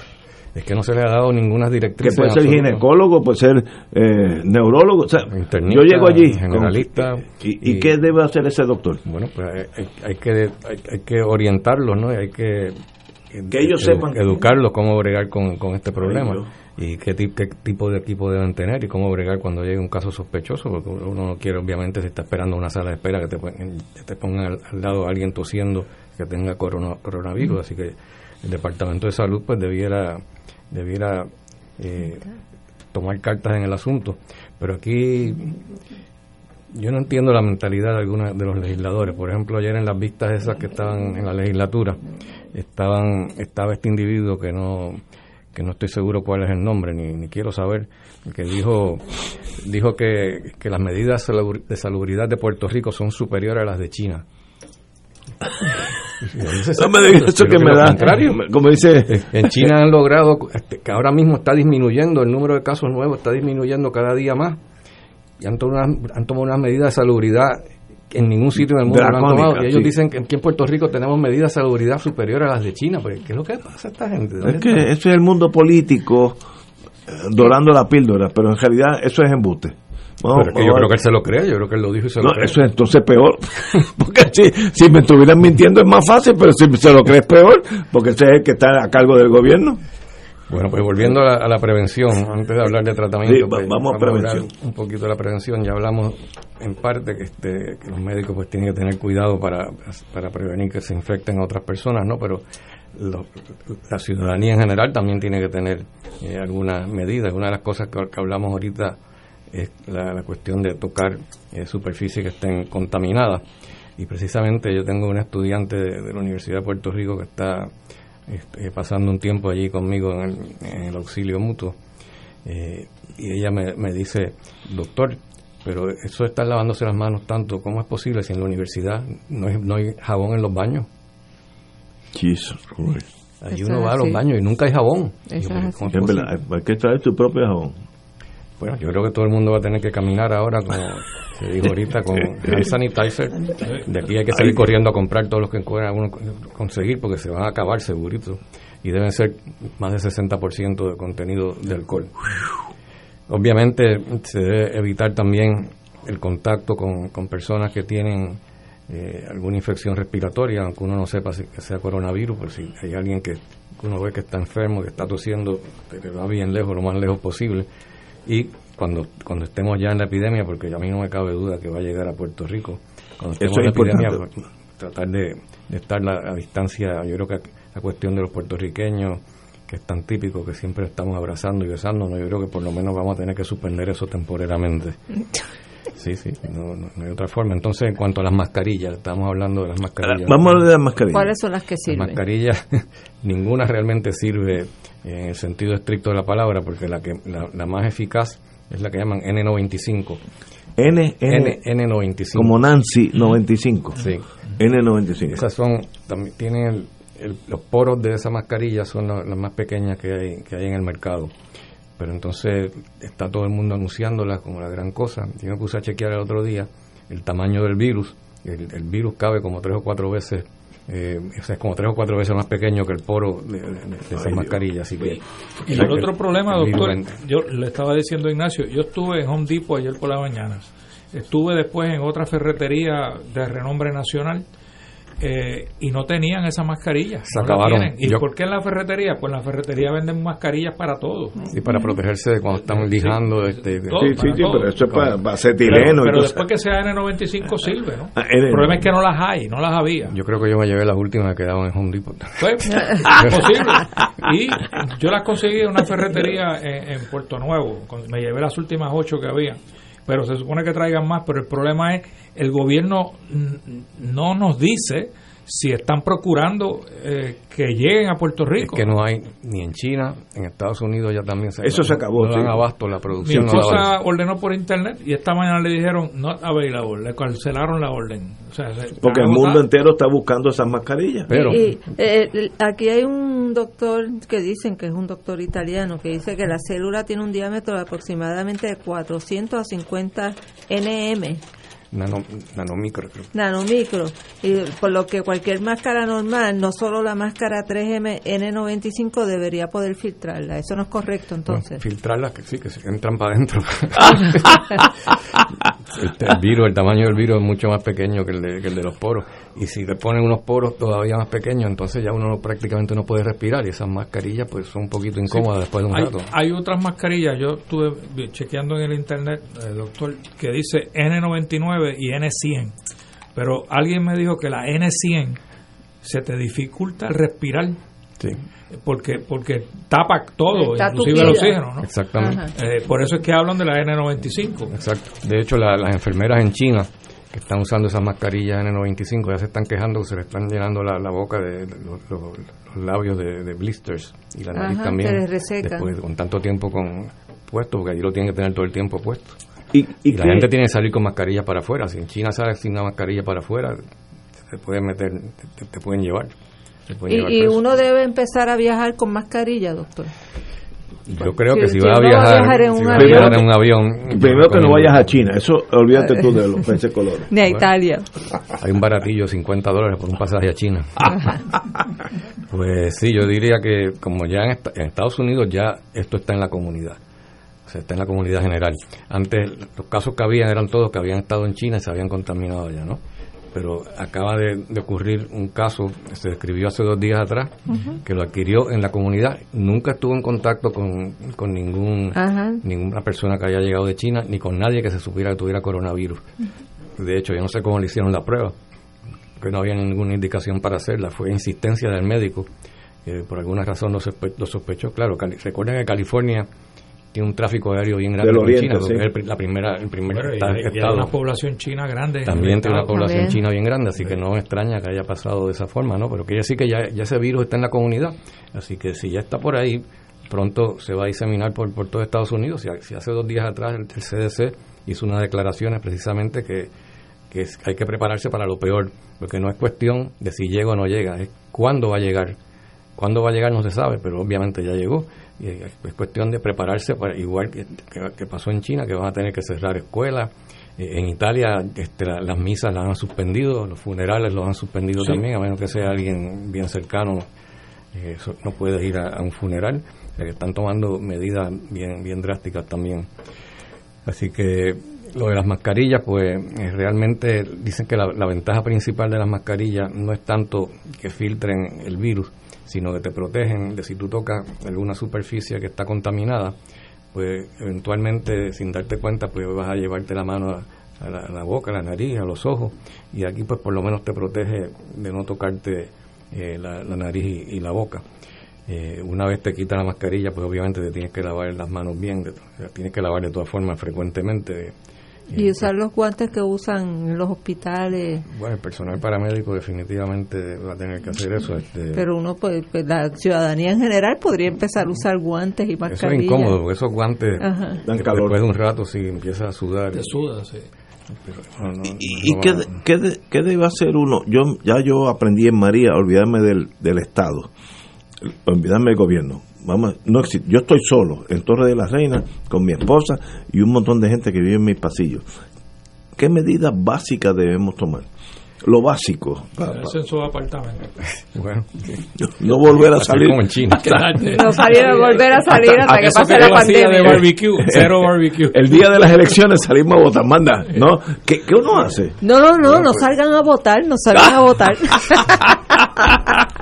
No, pero ¿qué uno hace? O, Bueno, pues- o- siguiente espera que llegue y se Hay acabó. que usar el sentido común, todas las cosas que ya yo dije, lavarse las manos, evitar el contacto con gente que está con gripe, eh, obviamente eh, no viajar a ningún país, de- y no, es- no es a China nada más, ni a Italia. Ahora mismo Corea del Sur tiene una epidemia mucho más seria que la que tiene que la que tiene China en proporción, porque Del mismo coronavirus. Sí, lo que pasa es que en, en- en- en- en Corea del Sur ahora mismo tuvieron, a- ayer creo que tuvieron 380 casos nuevos. Nuevo. ¿Sabes cuánto tuvieron en China? 500. Y el tamaño de China comparado con, Eh, con Corea del Sur. O sea que en proporción, en, en Corea del Sur la cosa está mucho más seria. Y obviamente yo creo que la, la razón es que los chinos han sabido bregar con el problema. Eh, tienen, un, tienen mucho más salubridad que el resto, medidas de salubridad mucho más severas que el resto del mundo. En Corea del Sur pues no han, no han hecho, no, han tomado las mismas medidas de precaución y se, y- y se ha diseminado muchísimo más. Pero ya que estamos hablando de, de eso, de los números de, de, de- de coronavirus, eh, quiero mencionar algo que me pareció muy interesante porque eh, investigando el tema este, pues me puse a mirar este lo- los números que hay, que hay de, del coronavirus. Eh, y hay un total de 83 mil casos eh, en el mundo entero. 83 mil en el mundo entero. En el mundo entero, pero cla- 96% son en China, ¿no? Porque ahora que está empezando a salir de, de China. De hecho, en China, en Wuhan, están bajando cada día más los casos y ahora están empezando a aparecer algunos en Beijing. Eh, o sea, está aumentando la, la incidencia en, En Beijing. otras ciudades. Son 83.300 83.877 casos confirmados mundialmente. Eso es hoy. Mañana va a ser mucho más, obviamente. 94% son en China. Eh, la provincia de Hubei tiene aproximadamente unos 73.000 casos. O sea, casi todo está en la provincia de Hubei, que la, la capital es Wuhan, ¿no? Y esto, pues, así de primera instancia le parece a uno que es una barbaridad el número de casos que hay en China. Pero recuerden que en Hubei, la población de Hubei, de la provincia de Hubei, es 59 millones de casos. Entonces, Personas. perdón, de personas. 73 mil casos eh, en, 150, en- en 59 millones de personas representa 0.1%, o sea que solamente uno de cada mil personas se han infectado. Uno piensa que está todo el mundo cayendo allí como Sí, sí, sí. Uno de cada mil personas. nada. Es bueno saber eso. Realmente son, son pocos los, los casos. Pero yo creo que en gran parte eso responde a las medidas draconianas que ellos han instituido, ¿no? Pero entonces me puse a calcular en Puerto Rico, si tenemos una epidemia de esa magnitud, eh, ¿cuánto sería entonces? Pues sería equivalente a tener 3.700 casos en Puerto Rico con 75 muertes. Mucho más de eso mueren en las calles por asesinatos, ¿no? Claro, eso es si, Si todo sigue si- igual. Si todo se puede controlar de la misma forma que en China, pero probablemente no. Probablemente aquí pues no va, a ser mucho más seria mucho más seria la epidemia eh, que en China y van a haber más casos que eso. Tenemos que ir a una pausa y continuamos con el doctor Fernando Cabanilla. Fuego Cruzado está contigo en todo Puerto Rico. Existen instrumentos financieros que generan ganancias de los mercados bursátiles con garantía de principal invertido. Las anualidades indexadas brindan excelentes rendimientos y garantías de inversión superando los instrumentos tradicionales de ahorro. Para orientación y citas, llama a los expertos en seguros y anualidades de RJBB and Associates al 787-691-2899 o al 787-505-1891 proveyendo tranquilidad, transfiriendo tu riesgo. Recuerda 787-691-2899 o 505-1891. Escucha los sábados a las 5 de la tarde para servirte un programa del Colegio de Profesionales del Trabajo Social de Puerto Rico con los temas de interés a la comunidad. Recuerda, los sábados a las 5 de la tarde para servirte por Radio Paz 810. Cada sábado de 9 a 11 de la mañana tendrás un encuentro con De Frente con la Verdad, donde se discuten asuntos que tocan de cerca la actualidad en todas sus perspectivas, las historias que afectan a tu diario vivir, estos y otros temas analizados desde el punto de vista evangélico. De Frente con la Verdad, todos los sábados de 9 a 11 de la mañana por Radio Paz 810.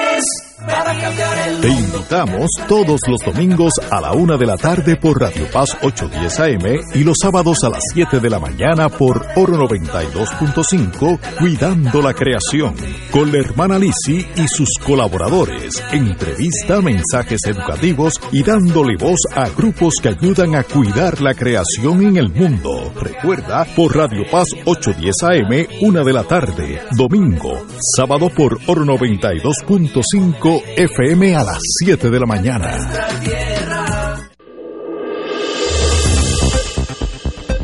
Y ahora continúa Fuego Cruzado.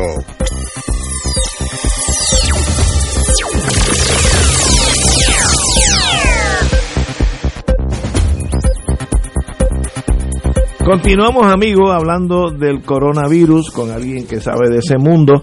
Eh, de verdad que es interesantísimo. La, la, estadística no es para salir corriendo y escondernos debajo de la cama, pero hay que tener ciertas precauciones y por eso tenemos aquí al señor doctor Fernando Camarilla. Continúe, compañero.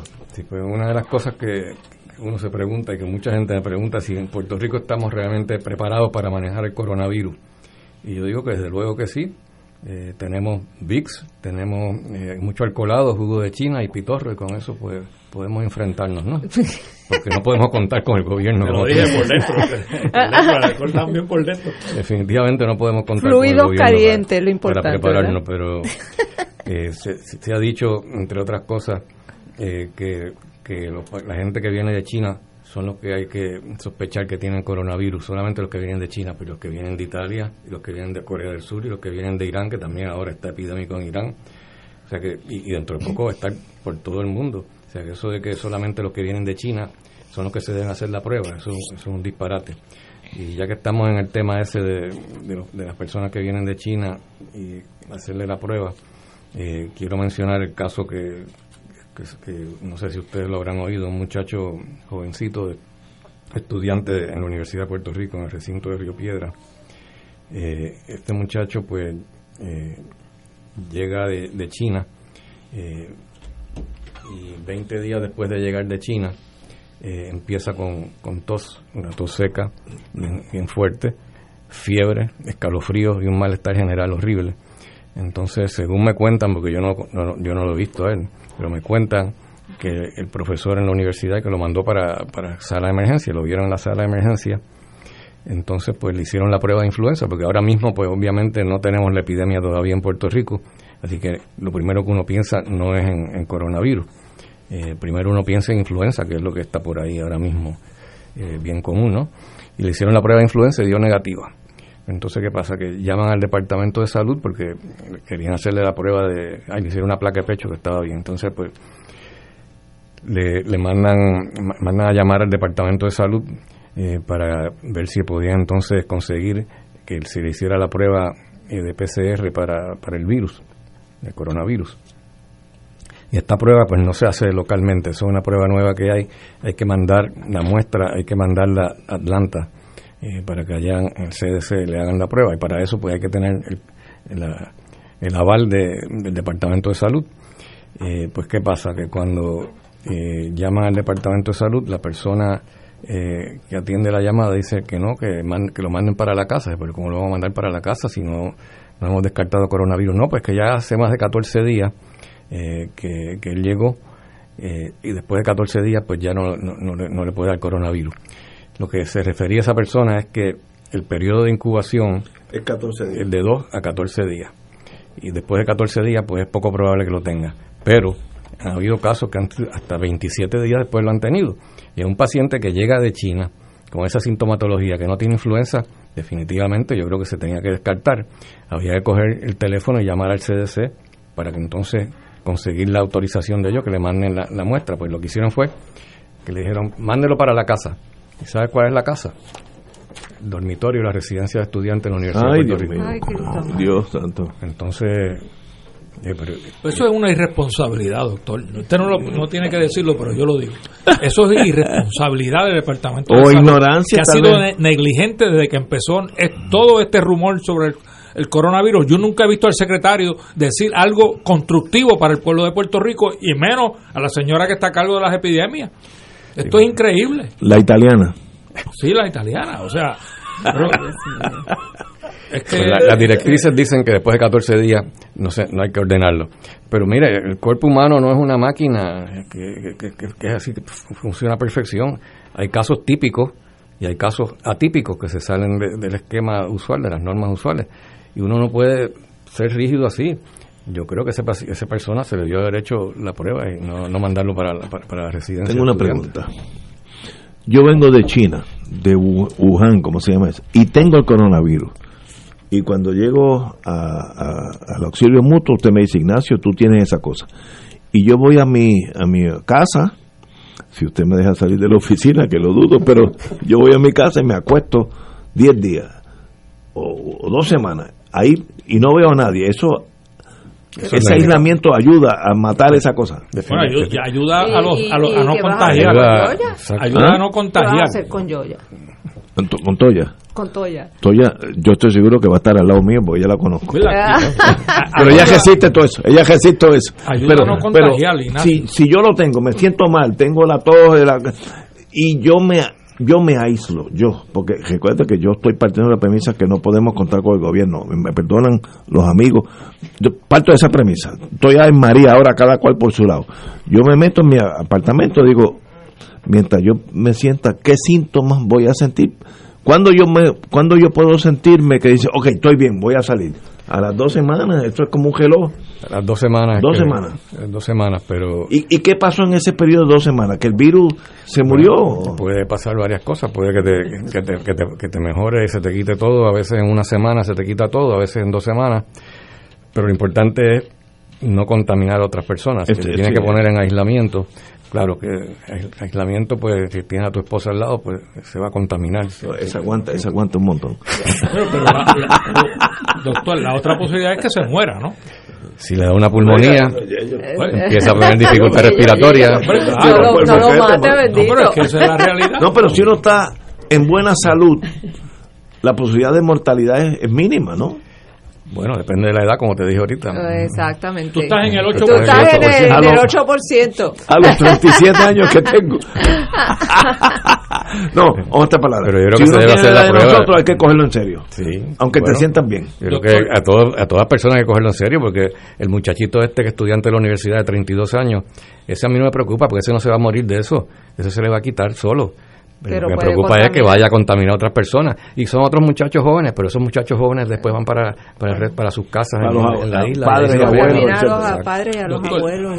¿Cuál es el tratamiento? No puede ser mandarlo para casa. ¿Cuál es el tratamiento que le da un hospital a un El manejo, que salga en positivo? vamos a hablar del manejo en vez del Sí, sí, tratamiento, porque ok. tratamiento todavía no hay, aunque vamos a hablar de eso en un momentito. El manejo debe ser, pues, hacerle una placa de pecho, hacerle hacerle la, la prueba de, de coronavirus. ¿Qué, qué una- enseñaría la placa de, de pecho? Yo me la tomé Si ya. tienes pulmonía. Ah, que tengo pulmonía. Ok, ok, muy bien. Si no tienes pulmonía, Okay. eh, no estás críticamente enfermo, este, pues entonces te mandan para la casa, no te van a hospitalizar. Solamente se hospitalizan los pacientes que está, el 20% de ese que, que, que son los que, están más Pulmonía. delicados, que tienen pulmonía, que están ya más críticamente enfermos. Y de esos que, que termina hospitalizándose, de ese 20%, pues se va a morir más o menos un 10, un 10 hasta un 15%. se Pero una vez hospitalizado, doctor, ¿qué, qué le hacen, qué le dan a uno para, para Bueno, tratar de mejorarlo? Tienen que darte oxígeno si tienes, si te falta el aire, pues tienes pulmonía, pues te tienen que dar oxígeno, a veces te tienen que poner un respirador, si la cosa se pone muy seria, pues te tienen que poner una máquina, un respirador, que te ponen un tubo eh, endotraqueal y te ponen una máquina para que respire por ti.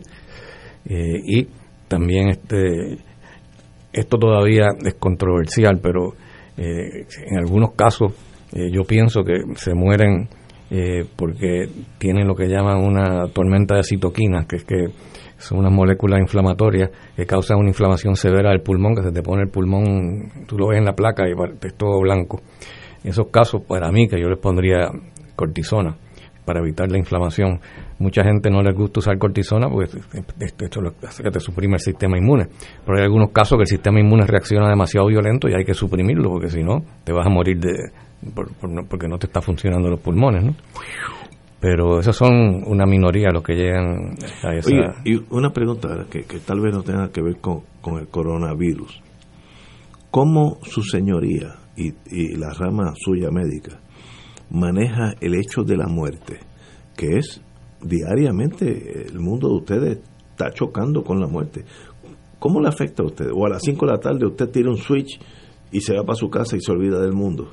¿Cómo? cómo Más o menos. eh, sí, tiene que hacerlo porque si no se vuelve loco. Trato de, de prender ese switch y me voy con Mirta, me tomo unos vinitos con ella. Eso es bueno. Y le llamo el happy hour en casa. y y No, ahí porque- pues hablamos y me olvido de, trato de olvidarme de los pacientes. A veces es imposible olvidarse, a veces en happy hour pues hablo de los pacientes también, porque a veces hay pacientes que le impactan a uno de una forma, o sea, nosotros, nosotros no somos de, de palo, ¿no?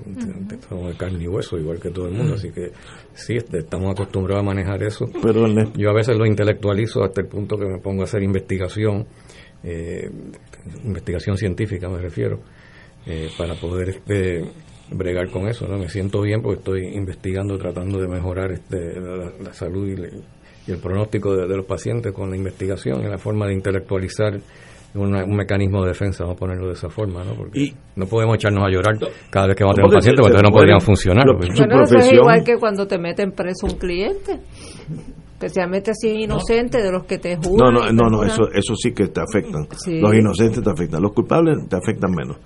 Y para eso está el coñac por la Sí, tarde. eso tú lo sabes, si es culpable o no. No, yo lo sé. Claro que sí. Yo Porque tuve- confiesa, él te confiesa. No, no, no. Al- No, al- te dice, Ignacio, yo lo maté. Sí, sí, de ahí para abajo. Ah, eso te digo, eso te digo.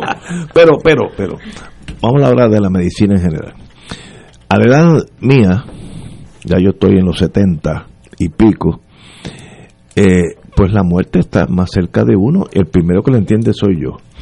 Y el paciente que llega a su oficina, como yo he llegado a su oficina, pues usted lo atiende, la de radiación, lo que sea, muy bien. Ahora, y si llega alguien a los 32 años, en, en la plenitud de la vida, eso me imagino que le impacta a usted más que a mí, porque yo, lo mío ya, ¿sabe? Ya yo tengo nietos y con un empujoncito bisnieto ya mismo. Eh, el ciclo mío ya está casi al final, pero hay gente que está empezando y tienen la mala suerte de, de coger cáncer, que usted es la especialidad de ustedes. Eso debe afectarle a usted, ¿no? Esos son los gente que que, más quiere vivir, que, gente- Claro, esos son los que más afectan a uno, los pacientes jóvenes, porque uno no esperaría y nadie esperaría un paciente eh, se muera a esa edad, especialmente de, cáncer, ¿no? Pero ocurre, ocurre. Hay algunos tipos de tumores que son típicos de esa edad y que la mayor parte de las veces pues les va bien y se pueden curar, pero los que no se curan, esos son los que más le duelen a uno, ¿no? Y uno hace lo posible, pero a, a veces no, no- no es factible. y el niño debe ser espantoso. Bueno, yo menos mal que no hago pediatría oncológica, yo no podría hacer. un- No, eso debe ser espantoso. Pero fíjate, de, de- de todos los pacientes, los que mejor este, se, se recuperan, los que más se curan eh, de cáncer son los niños. Son los niños, bueno, pues tienen el sistema. No, es porque Ay, tienen un sistema inmunológico más fuerte que En parte, además, son de goma. Los niños tú, le- tú le tiras quimioterapia, le ponen dosis del doble de los de adultos y, te- y se la pon- y se Wow. para adelante como si nada. Interesante. Sí. Interesantísimo. Yo, yo, yo tomé tú tomaste coñac anoche. No, no, y, ahora con, con lo que me acaba de decir el doctor, yo voy directo. No, no, pero mira, la, la pregunta mía tiene que ver, doctor. Usted dijo ahorita lo de la efectividad de las mascarillas y me gustó lo de no llevarse las manos a la boca ni a la nariz. Eso, quiere decir que aunque no sea N95, se puede usar una mascarilla eh, de estas que yo diría que no, no tiene nada. Eso es lo que yo iba a decir. Si no es de la N95, por, por cualquiera, ¿no? cualquiera si la cuestión es que te, proteja de, de, tocarte y en la esa boca misma, y en esa misma, eh, en esa misma, eh, quiere decir si no consigue uno el hand, el, el hand sanitizer que venden en la farmacia, pues puede uno usar alcoholado o alcohol corriente, ¿no? También, ¿no? Yo leí. Eh, tiene sí, el alcohol definitivamente, pero parece que el alcohol te va a secar mucho las manos y es un poquito problemático en ese sentido. Pero sí, puede, puede usarlo. Yo leí que el calor afecta el coronavirus, que eso es más bien el frío donde ella, él se siente, eso lo leí en la prensa, así que no sé si es una mentira. Yo no sé cuán, cuán cuánto tiene eso de veracidad, porque el, el virus no se va a morir porque tú te tomas un café caliente porque el virus no está en la boca nada más, está en todo el cuerpo, así que no, no me parece que eso sea... Pues, lo leí en la prensa estos días. que, en la prensa hay un montón de disparates. Que en, China, como era más frío, pues era donde él se sentía el virus. Es un virus en la palabra. Bueno. La, palabra es virus, sí. para yo no decir nada incorrecto. Eh, se sabe, por ejemplo, que la influenza, las epidemias de influenza siempre son en Estados Unidos y en el resto del mundo siempre son en invierno. En invierno, En invierno. Eh, en el hemisferio sur, pues son en verano de nosotros, que es el invierno, de, ellos. de, hecho, así que se, se puede saber eh, la, próxima, la próxima epidemia de influenza que va a haber, se sabe qué virus va a ser, porque empieza primero en el sur, en verano. Entonces ya en verano las compañías eh, están fabricando ya la, la, próxima vacuna basada en el virus que hubo en el hemisferio sur.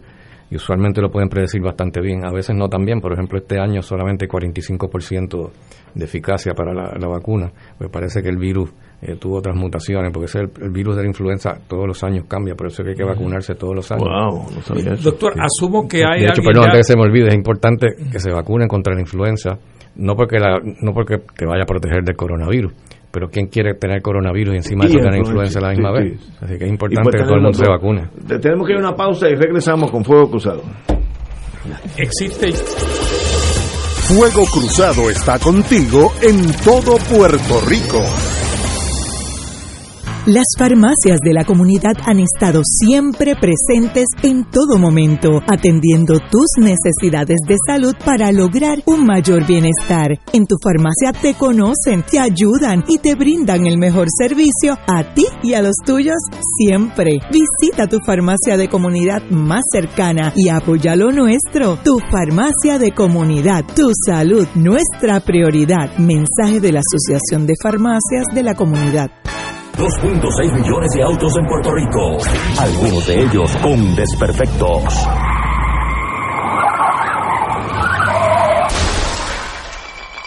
Autocontrol. Tu carro. Tu carro. Tu mundo. Lunes a viernes a las 11 de la mañana por Radio Paz 810 AM. Fuego Cruzado, el programa de más credibilidad en la radio puertorriqueña, es ahora la tribuna abierta de análisis noticioso, con diversas perspectivas que exploran el trasfondo de lo que acontece a diario y cómo nos afecta. Escucha Ignacio Rivera y sus panelistas invitados de lunes a viernes en Fuego Cruzado en transmisión diferida a las 10 de la noche por Oro 92.5 FM. Ante la posibilidad del inicio de una cadena de contagio con el coronavirus, el uso de medidas básicas de prevención serán de gran importancia para todos al toser o estornudar, cúbrase la cara y la boca con servilletas y luego disponga de ellas en la basura. Manténgase informado de fuentes oficiales médicas y de salud pública para no crear confusión. Protéjase del coronavirus y otras enfermedades transmisibles. Este mensaje es una aportación de servicio público de la Asociación Médica de Puerto Rico, Clínica Borinquen Medical Services y esta emisora. Y ahora continúa Fuego Cruzado.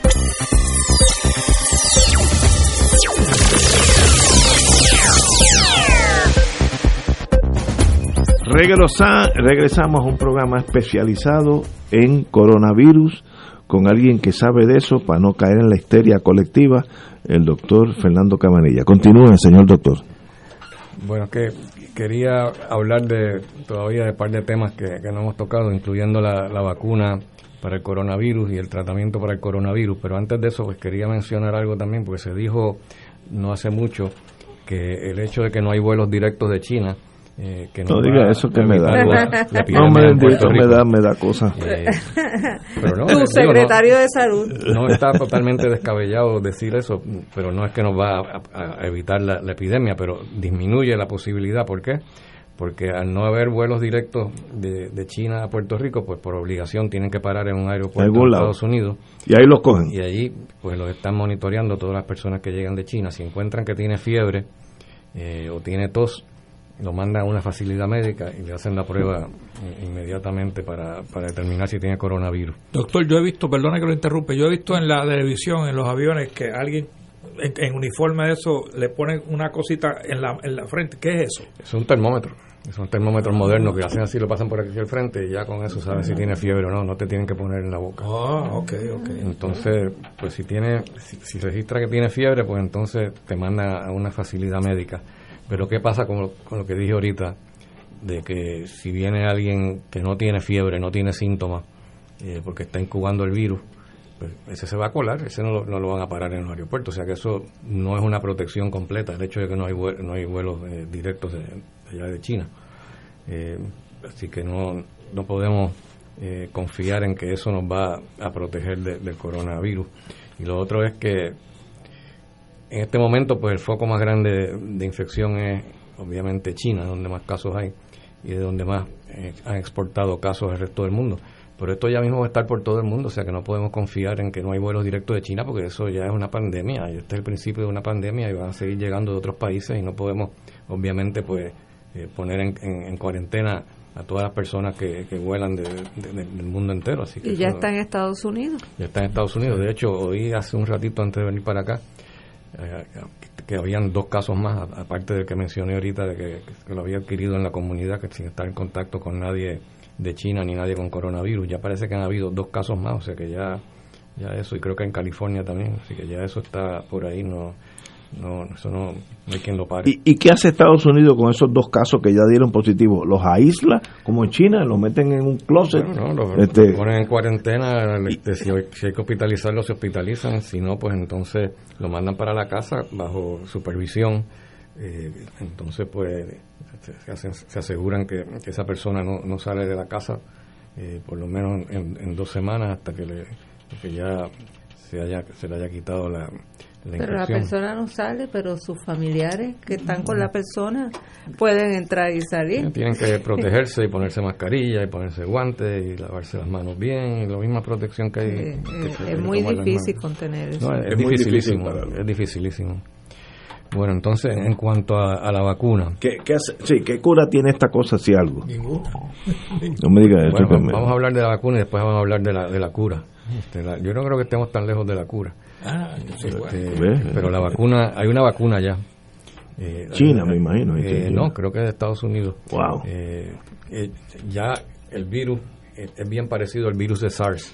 Así que ya para el SARS habían hecho una vacuna, así que, lo que ya tienen la experiencia esa, así que se les ha hecho mucho más rápido el poder producir una vacuna, que ya la tienen y que están empezando a hacer los ensayos clínicos para ver cuán eficaces, ¿no?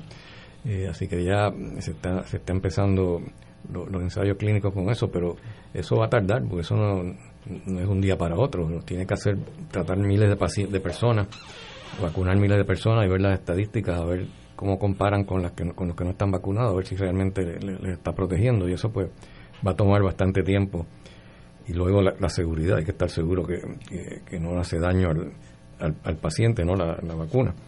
Así que eso pues va a tomar por lo menos un año, quizás un año y medio. Así que de aquí a allá es posible que a lo mejor ya la, la epidemia, la pandemia haya pasado. Haya pasado. Así que tenemos que también depender de, de tratamientos antivirales.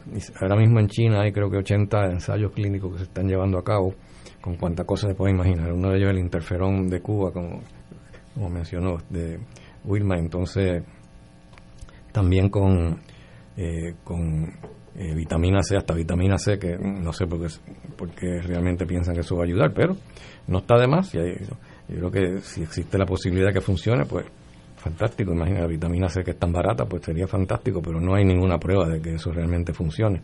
Pero se están haciendo los ensayos. Pero la, la, la medicina más prometedora eh, es, la, es una medicina de una compañía de Estados Unidos, se llama Gilead, Gilead Pharmaceuticals, que es una compañía que produce antivirales.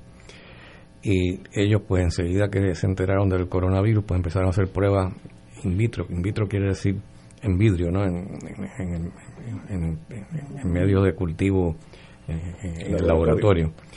Y enseguida notaron que la, que la droga esa, la medicina esa, pues mataba el, el coronavirus. Claro que no todo lo que ocurre eh, así en el laboratorio se puede este, extrapolar necesariamente a, a, la clínica, ¿no? Pero por lo menos ya tenía alguna evidencia preliminar de que podía funcionar. Así que empezaron a tratar algunos pacientes. Eh, no sé cuántos habrán tratado ya, pero se, se, se han publicado dos casos. Eh, uno en, Estados Unidos, eh, que, el caso de, el primer caso de Estados Unidos que, se, que identificó que vino de China, ese lo trataron con esta medicina y el paciente estaba bien bastante malo, tenía pulmonía y todo, dice que a las 24 horas ya estaba mejor. Y otro paciente también, eh, igual, a las 24 horas eh, le funcionó. Así que estaba también bastante, bastante críticamente enfermo, ¿no? Así que están haciendo un ensayo clínico grande eh, en China con, con, esta droga que se llama Remdesivir, es el, el nombre de, la medicina. Y entonces, pues, se están llevando a cabo estudios en China y otros en Nebraska, porque Nebraska, ahora en la Universidad de Nebraska tienen un área eh, que la han preparado para pacientes de Estados Unidos que, que lleguen muy enfermos, los van a, los van a poner en, en esa unidad. ¿En Nebraska? Sí, en la Universidad de Nebraska entonces, pues allí está llevando a cabo uno de los ensayos clínicos también con, con esta droga. Pero eso, esa medicina que usted mencionó es medicina para curar, no es vacuna, es para curar. Sí, bueno, a las 24 horas ya el paciente estaba mejor. Y, y la pregunta es, ¿eso es por receta o over the counter? Sí. No, no, no por receta. No, no, por eso. no está, eso es experimental. Eso okay, no está en el mercado no está en el mercado, no mercado. Okay. Esto podría ser lo que lo lleve. Porque iba a salir para la farmacia inmediatamente. a la siempre abierta. Ojalá fuera así tan fácil. Pero si no hay medicina, no hay vacuna, de a uno le da el coronavirus, lo mandan para la casa porque no tiene. Uno se queda en su casa. Pues uno lo que hace es que se acuesta y hace lo mismo que hace con la influenza de tomar mucho líquido, descansa, vitamina C Netflix este, y novelita. y no se te ocurre venir aquí a Fuego Cruzado. el, el, VIX es bueno, ¿sabes? Para muchas cosas. El VIX. Muchacho, el, claro, lo, que, lo, que, yo estoy usando como prevención es el ajo. Yo he escrito acerca de eso. Ajo, sí, lo, sí, sí, ajo, sí, lo sé. Lo vi, lo vi. El ajo, se la pone en, la, en el gazpacho. Garlic. El gazpacho, exactamente. Pero el ajo está probado científicamente. Un estudio que se hizo que disminuyó eh, era un estudio doble ciego eh, prospectivo que la mitad de las personas se les daba estas pastillas de ajo y la otra mitad no se les daba. Entonces pues resulta que los que sí le dieron eh, ajo tenían una incidencia más baja de influenza de adquirir influenza en, la época, en, la, en una epidemia que había. Pero la diferencia fue no fue tan dramática pero lo que sí fue dramático fue la duración de la influenza. O sea los que estaban en ajo se, se recuperaban mucho más rápido eh, que, que, los que no estaban tomando ajo, así que... Pero tomando haber, ajo, ¿cómo? Bueno, pa pastilla. esas pastillas, es un estudio unas que hicieron. pastillas de ajo. Sí, pastillas de O si uno compra ajo, pues... Yo, me, y si yo mastica ajo. También. Ah, oh. es, es, mejor este crudo eh, que, co que cocinarlo. Al cocinarlo pues pierde alguna de las propiedades. Pero usted se lo toma en un gazpachito. Un gazpacho, pero el gazpacho Hecho andaluz. con el gazpacho andaluz de tomate, con pimientito. Publiqué, publiqué la, salió la, la, columna. receta mía, salió una columna y está en la página 9 del, del, del segundo libro, que no hemos hablado del, del, libro mío de consejos de cabecera, que hace poco salió el segundo libro, ¿no? que tiene muchas cosas diferentes y nuevas. Y ahí en la página 9 del, del libro ese pues está la receta mía de gazpacho. De y ahora le voy a añadir peperoncini. Ese es el, el, el que pique para, que usted mencionó. Exacto, sí. que para el corazón eh, ha sido increíble. Pique italiano, ¿no? El pique italiano, que es leve, bastante leve. Así que en vez de echarle ají dulce, le voy a echar, le voy a echar ahora sí, se consigue ese ají sin problema. Bueno, yo mandé a pedir este por Amazon, mandé a pedir 50 semillas de esas y las la sembré ya, así que estoy esperando que empiecen a pedir. El, el Departamento de Agricultura usted, lo, le va a echar un ojo a usted, tal vez tenga ahí una, algo bueno. Yo tengo en el condominio mío hay dos doctores, uno que es radiólogo, amigo, y otro que es, creo que pediatra, etcétera. Esos doctores que son médicos, ¿qué deben observar en mí para que me digan, Ignacio, aunque yo esté bien, eh, debe examinarte? ¿Cuáles son los síntomas que un doctor que tiene el ojo ya médico se debe fijar para decir, aguántate que tú puedes tener esa cosa? Porque eso va a llegar. O sea, no, no estamos hablando cuándo, es, va a llegar. Eh, ¿Qué síntomas hay? ¿Que ¿Estornudo? No, fíjate que el estornudo, eh, dolor de garganta, eh, congestión nasal, eh, eso es más catarro común y corriente. Eso no es, no es usualmente coronavirus. ni es influenza. La influenza y el coronavirus es fiebre, fiebre. Es denominador común, casi todos tienen fiebre, una tos seca bien fuerte y un malestar general y escalofrío. Escalofrío, ok. O sea, tos seca sin producción, sin flema, sin... tos seca, fiebre. Al principio seca, después pues se, complica a veces con pulmonía, pues entonces puede ser bien productivo. Ok, y, y vamos a hacer que el vecino mío me dice, Ignacio, tú tienes son síntomas, ¿qué me debe decir a mí? ¿Vete al auxilio o quédate en tu casa? Una vez que ya él sospecha que algo está mal, ¿Cuál es el próximo paso? Bueno, eh, debe ir a un hospital, uno debe llamar a la sala de emergencia y advertirle que eh, si ya está la epidemia de coronavirus, obviamente ahora no, porque ahora la mayor parte de la gente que tiene eso lo que tiene es influenza, no necesariamente coronavirus, pero si tiene... Pero cuando llegue, cuando llegue, pues entonces tienes que avisar para que la sala de emergencia esté preparado, eh, cosa que te vayan a buscar afuera, te pongan una mascarilla, te, te pongan en un cuarto eh, ah, de aislamiento, idealmente un cuarto con presión negativa, que en, el, auxilio, en la sala de emergencia hay dos cuartos de eso. y entonces el, personal paramédico pues, se tiene que preparar también para... Otra palabra, sería un error yo ir a emergencia y sentarme allí con las 40 personas que están allí. Eso sería lo peor. Pero el problema, bueno saberlo. El problema con la sala de emergencia es pues, la última experiencia que tuvimos este que eso está en cubículos divididos con cortinitas y no hay, dos cuartos de aislamiento. Bueno, depende. En la, sala de emergencia del auxilio hay dos cuartos de aislamiento que tienen presión negativa. Es una epidemia grande, pues obviamente no, van a dar abasto. Pero en ningún sitio en Puerto Rico va a dar abasto. Es que no va a dar abasto.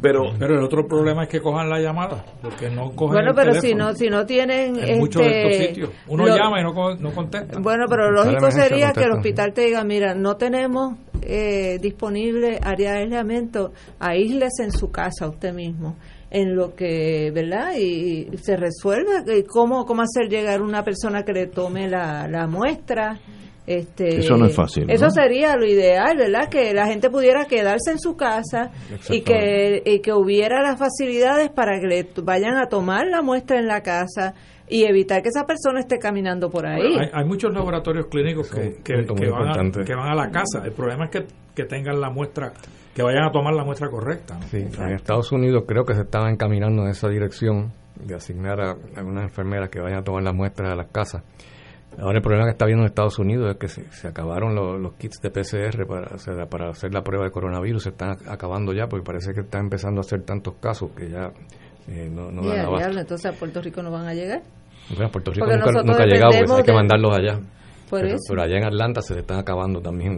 Pero, pero, okay, pero lo que estamos claros, que yo creo que esto es para el, el pueblo como nosotros, los que no somos médicos, que es un error usted, usted tener esos síntomas, una tos seca, eh, como se fiebre, escalofrío, irse allí en emergencia, sentarse con las 40 personas que están allí, porque en cualquier momento en sala de emergencia, en cualquier hospital ahí, de 10 a 40 personas esperando desde cosas sencillas hasta cosas serias.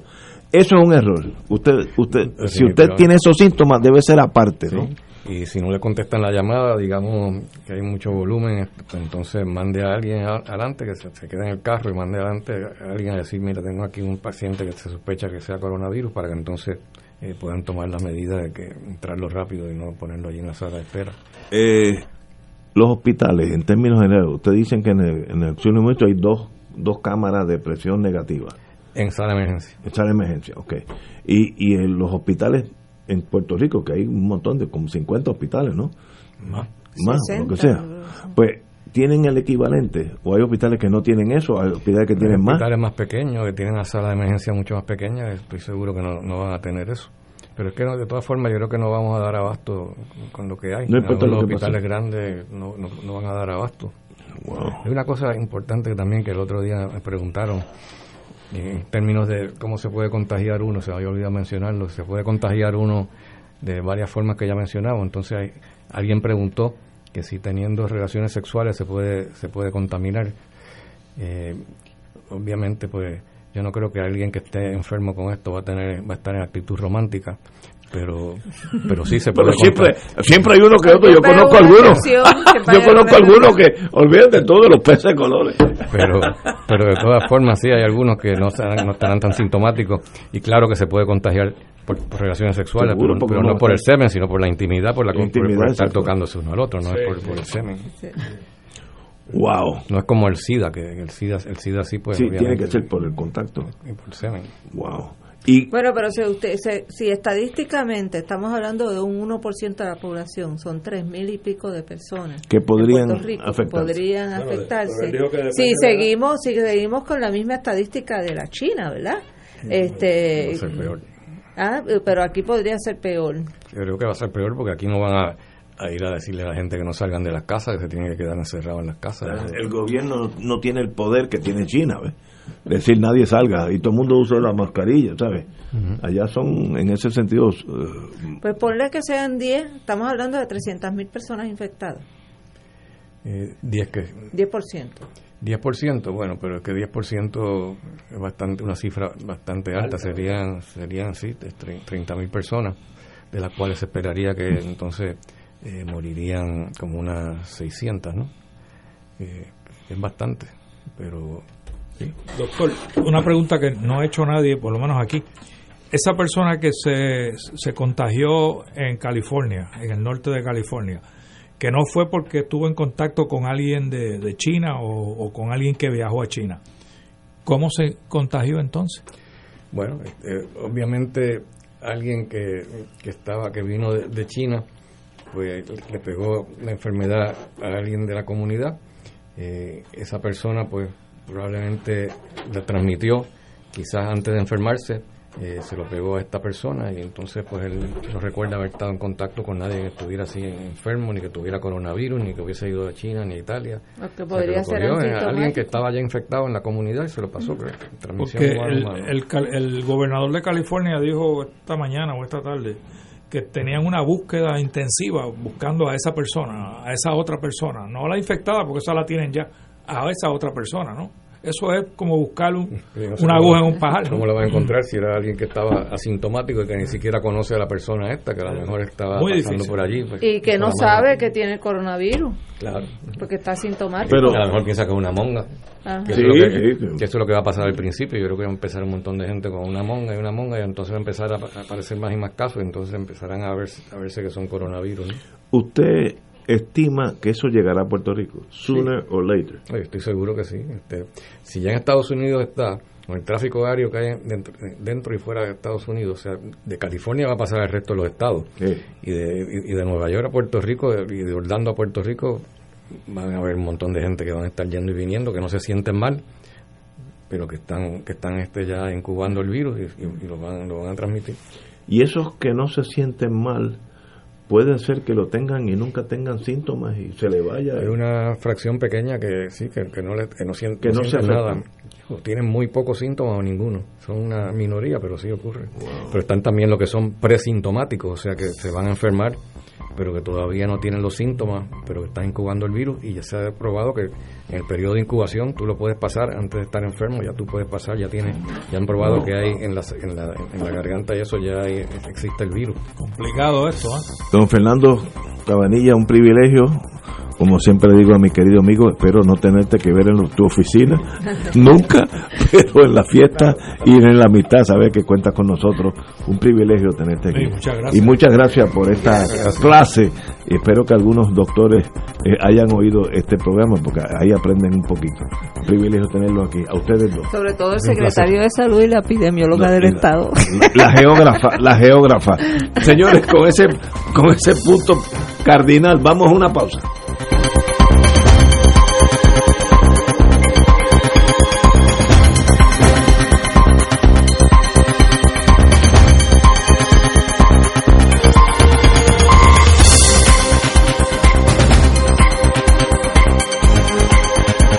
Esta emisora y sus anunciantes no se solidarizan necesariamente con las expresiones vertidas en el programa que acaban de escuchar.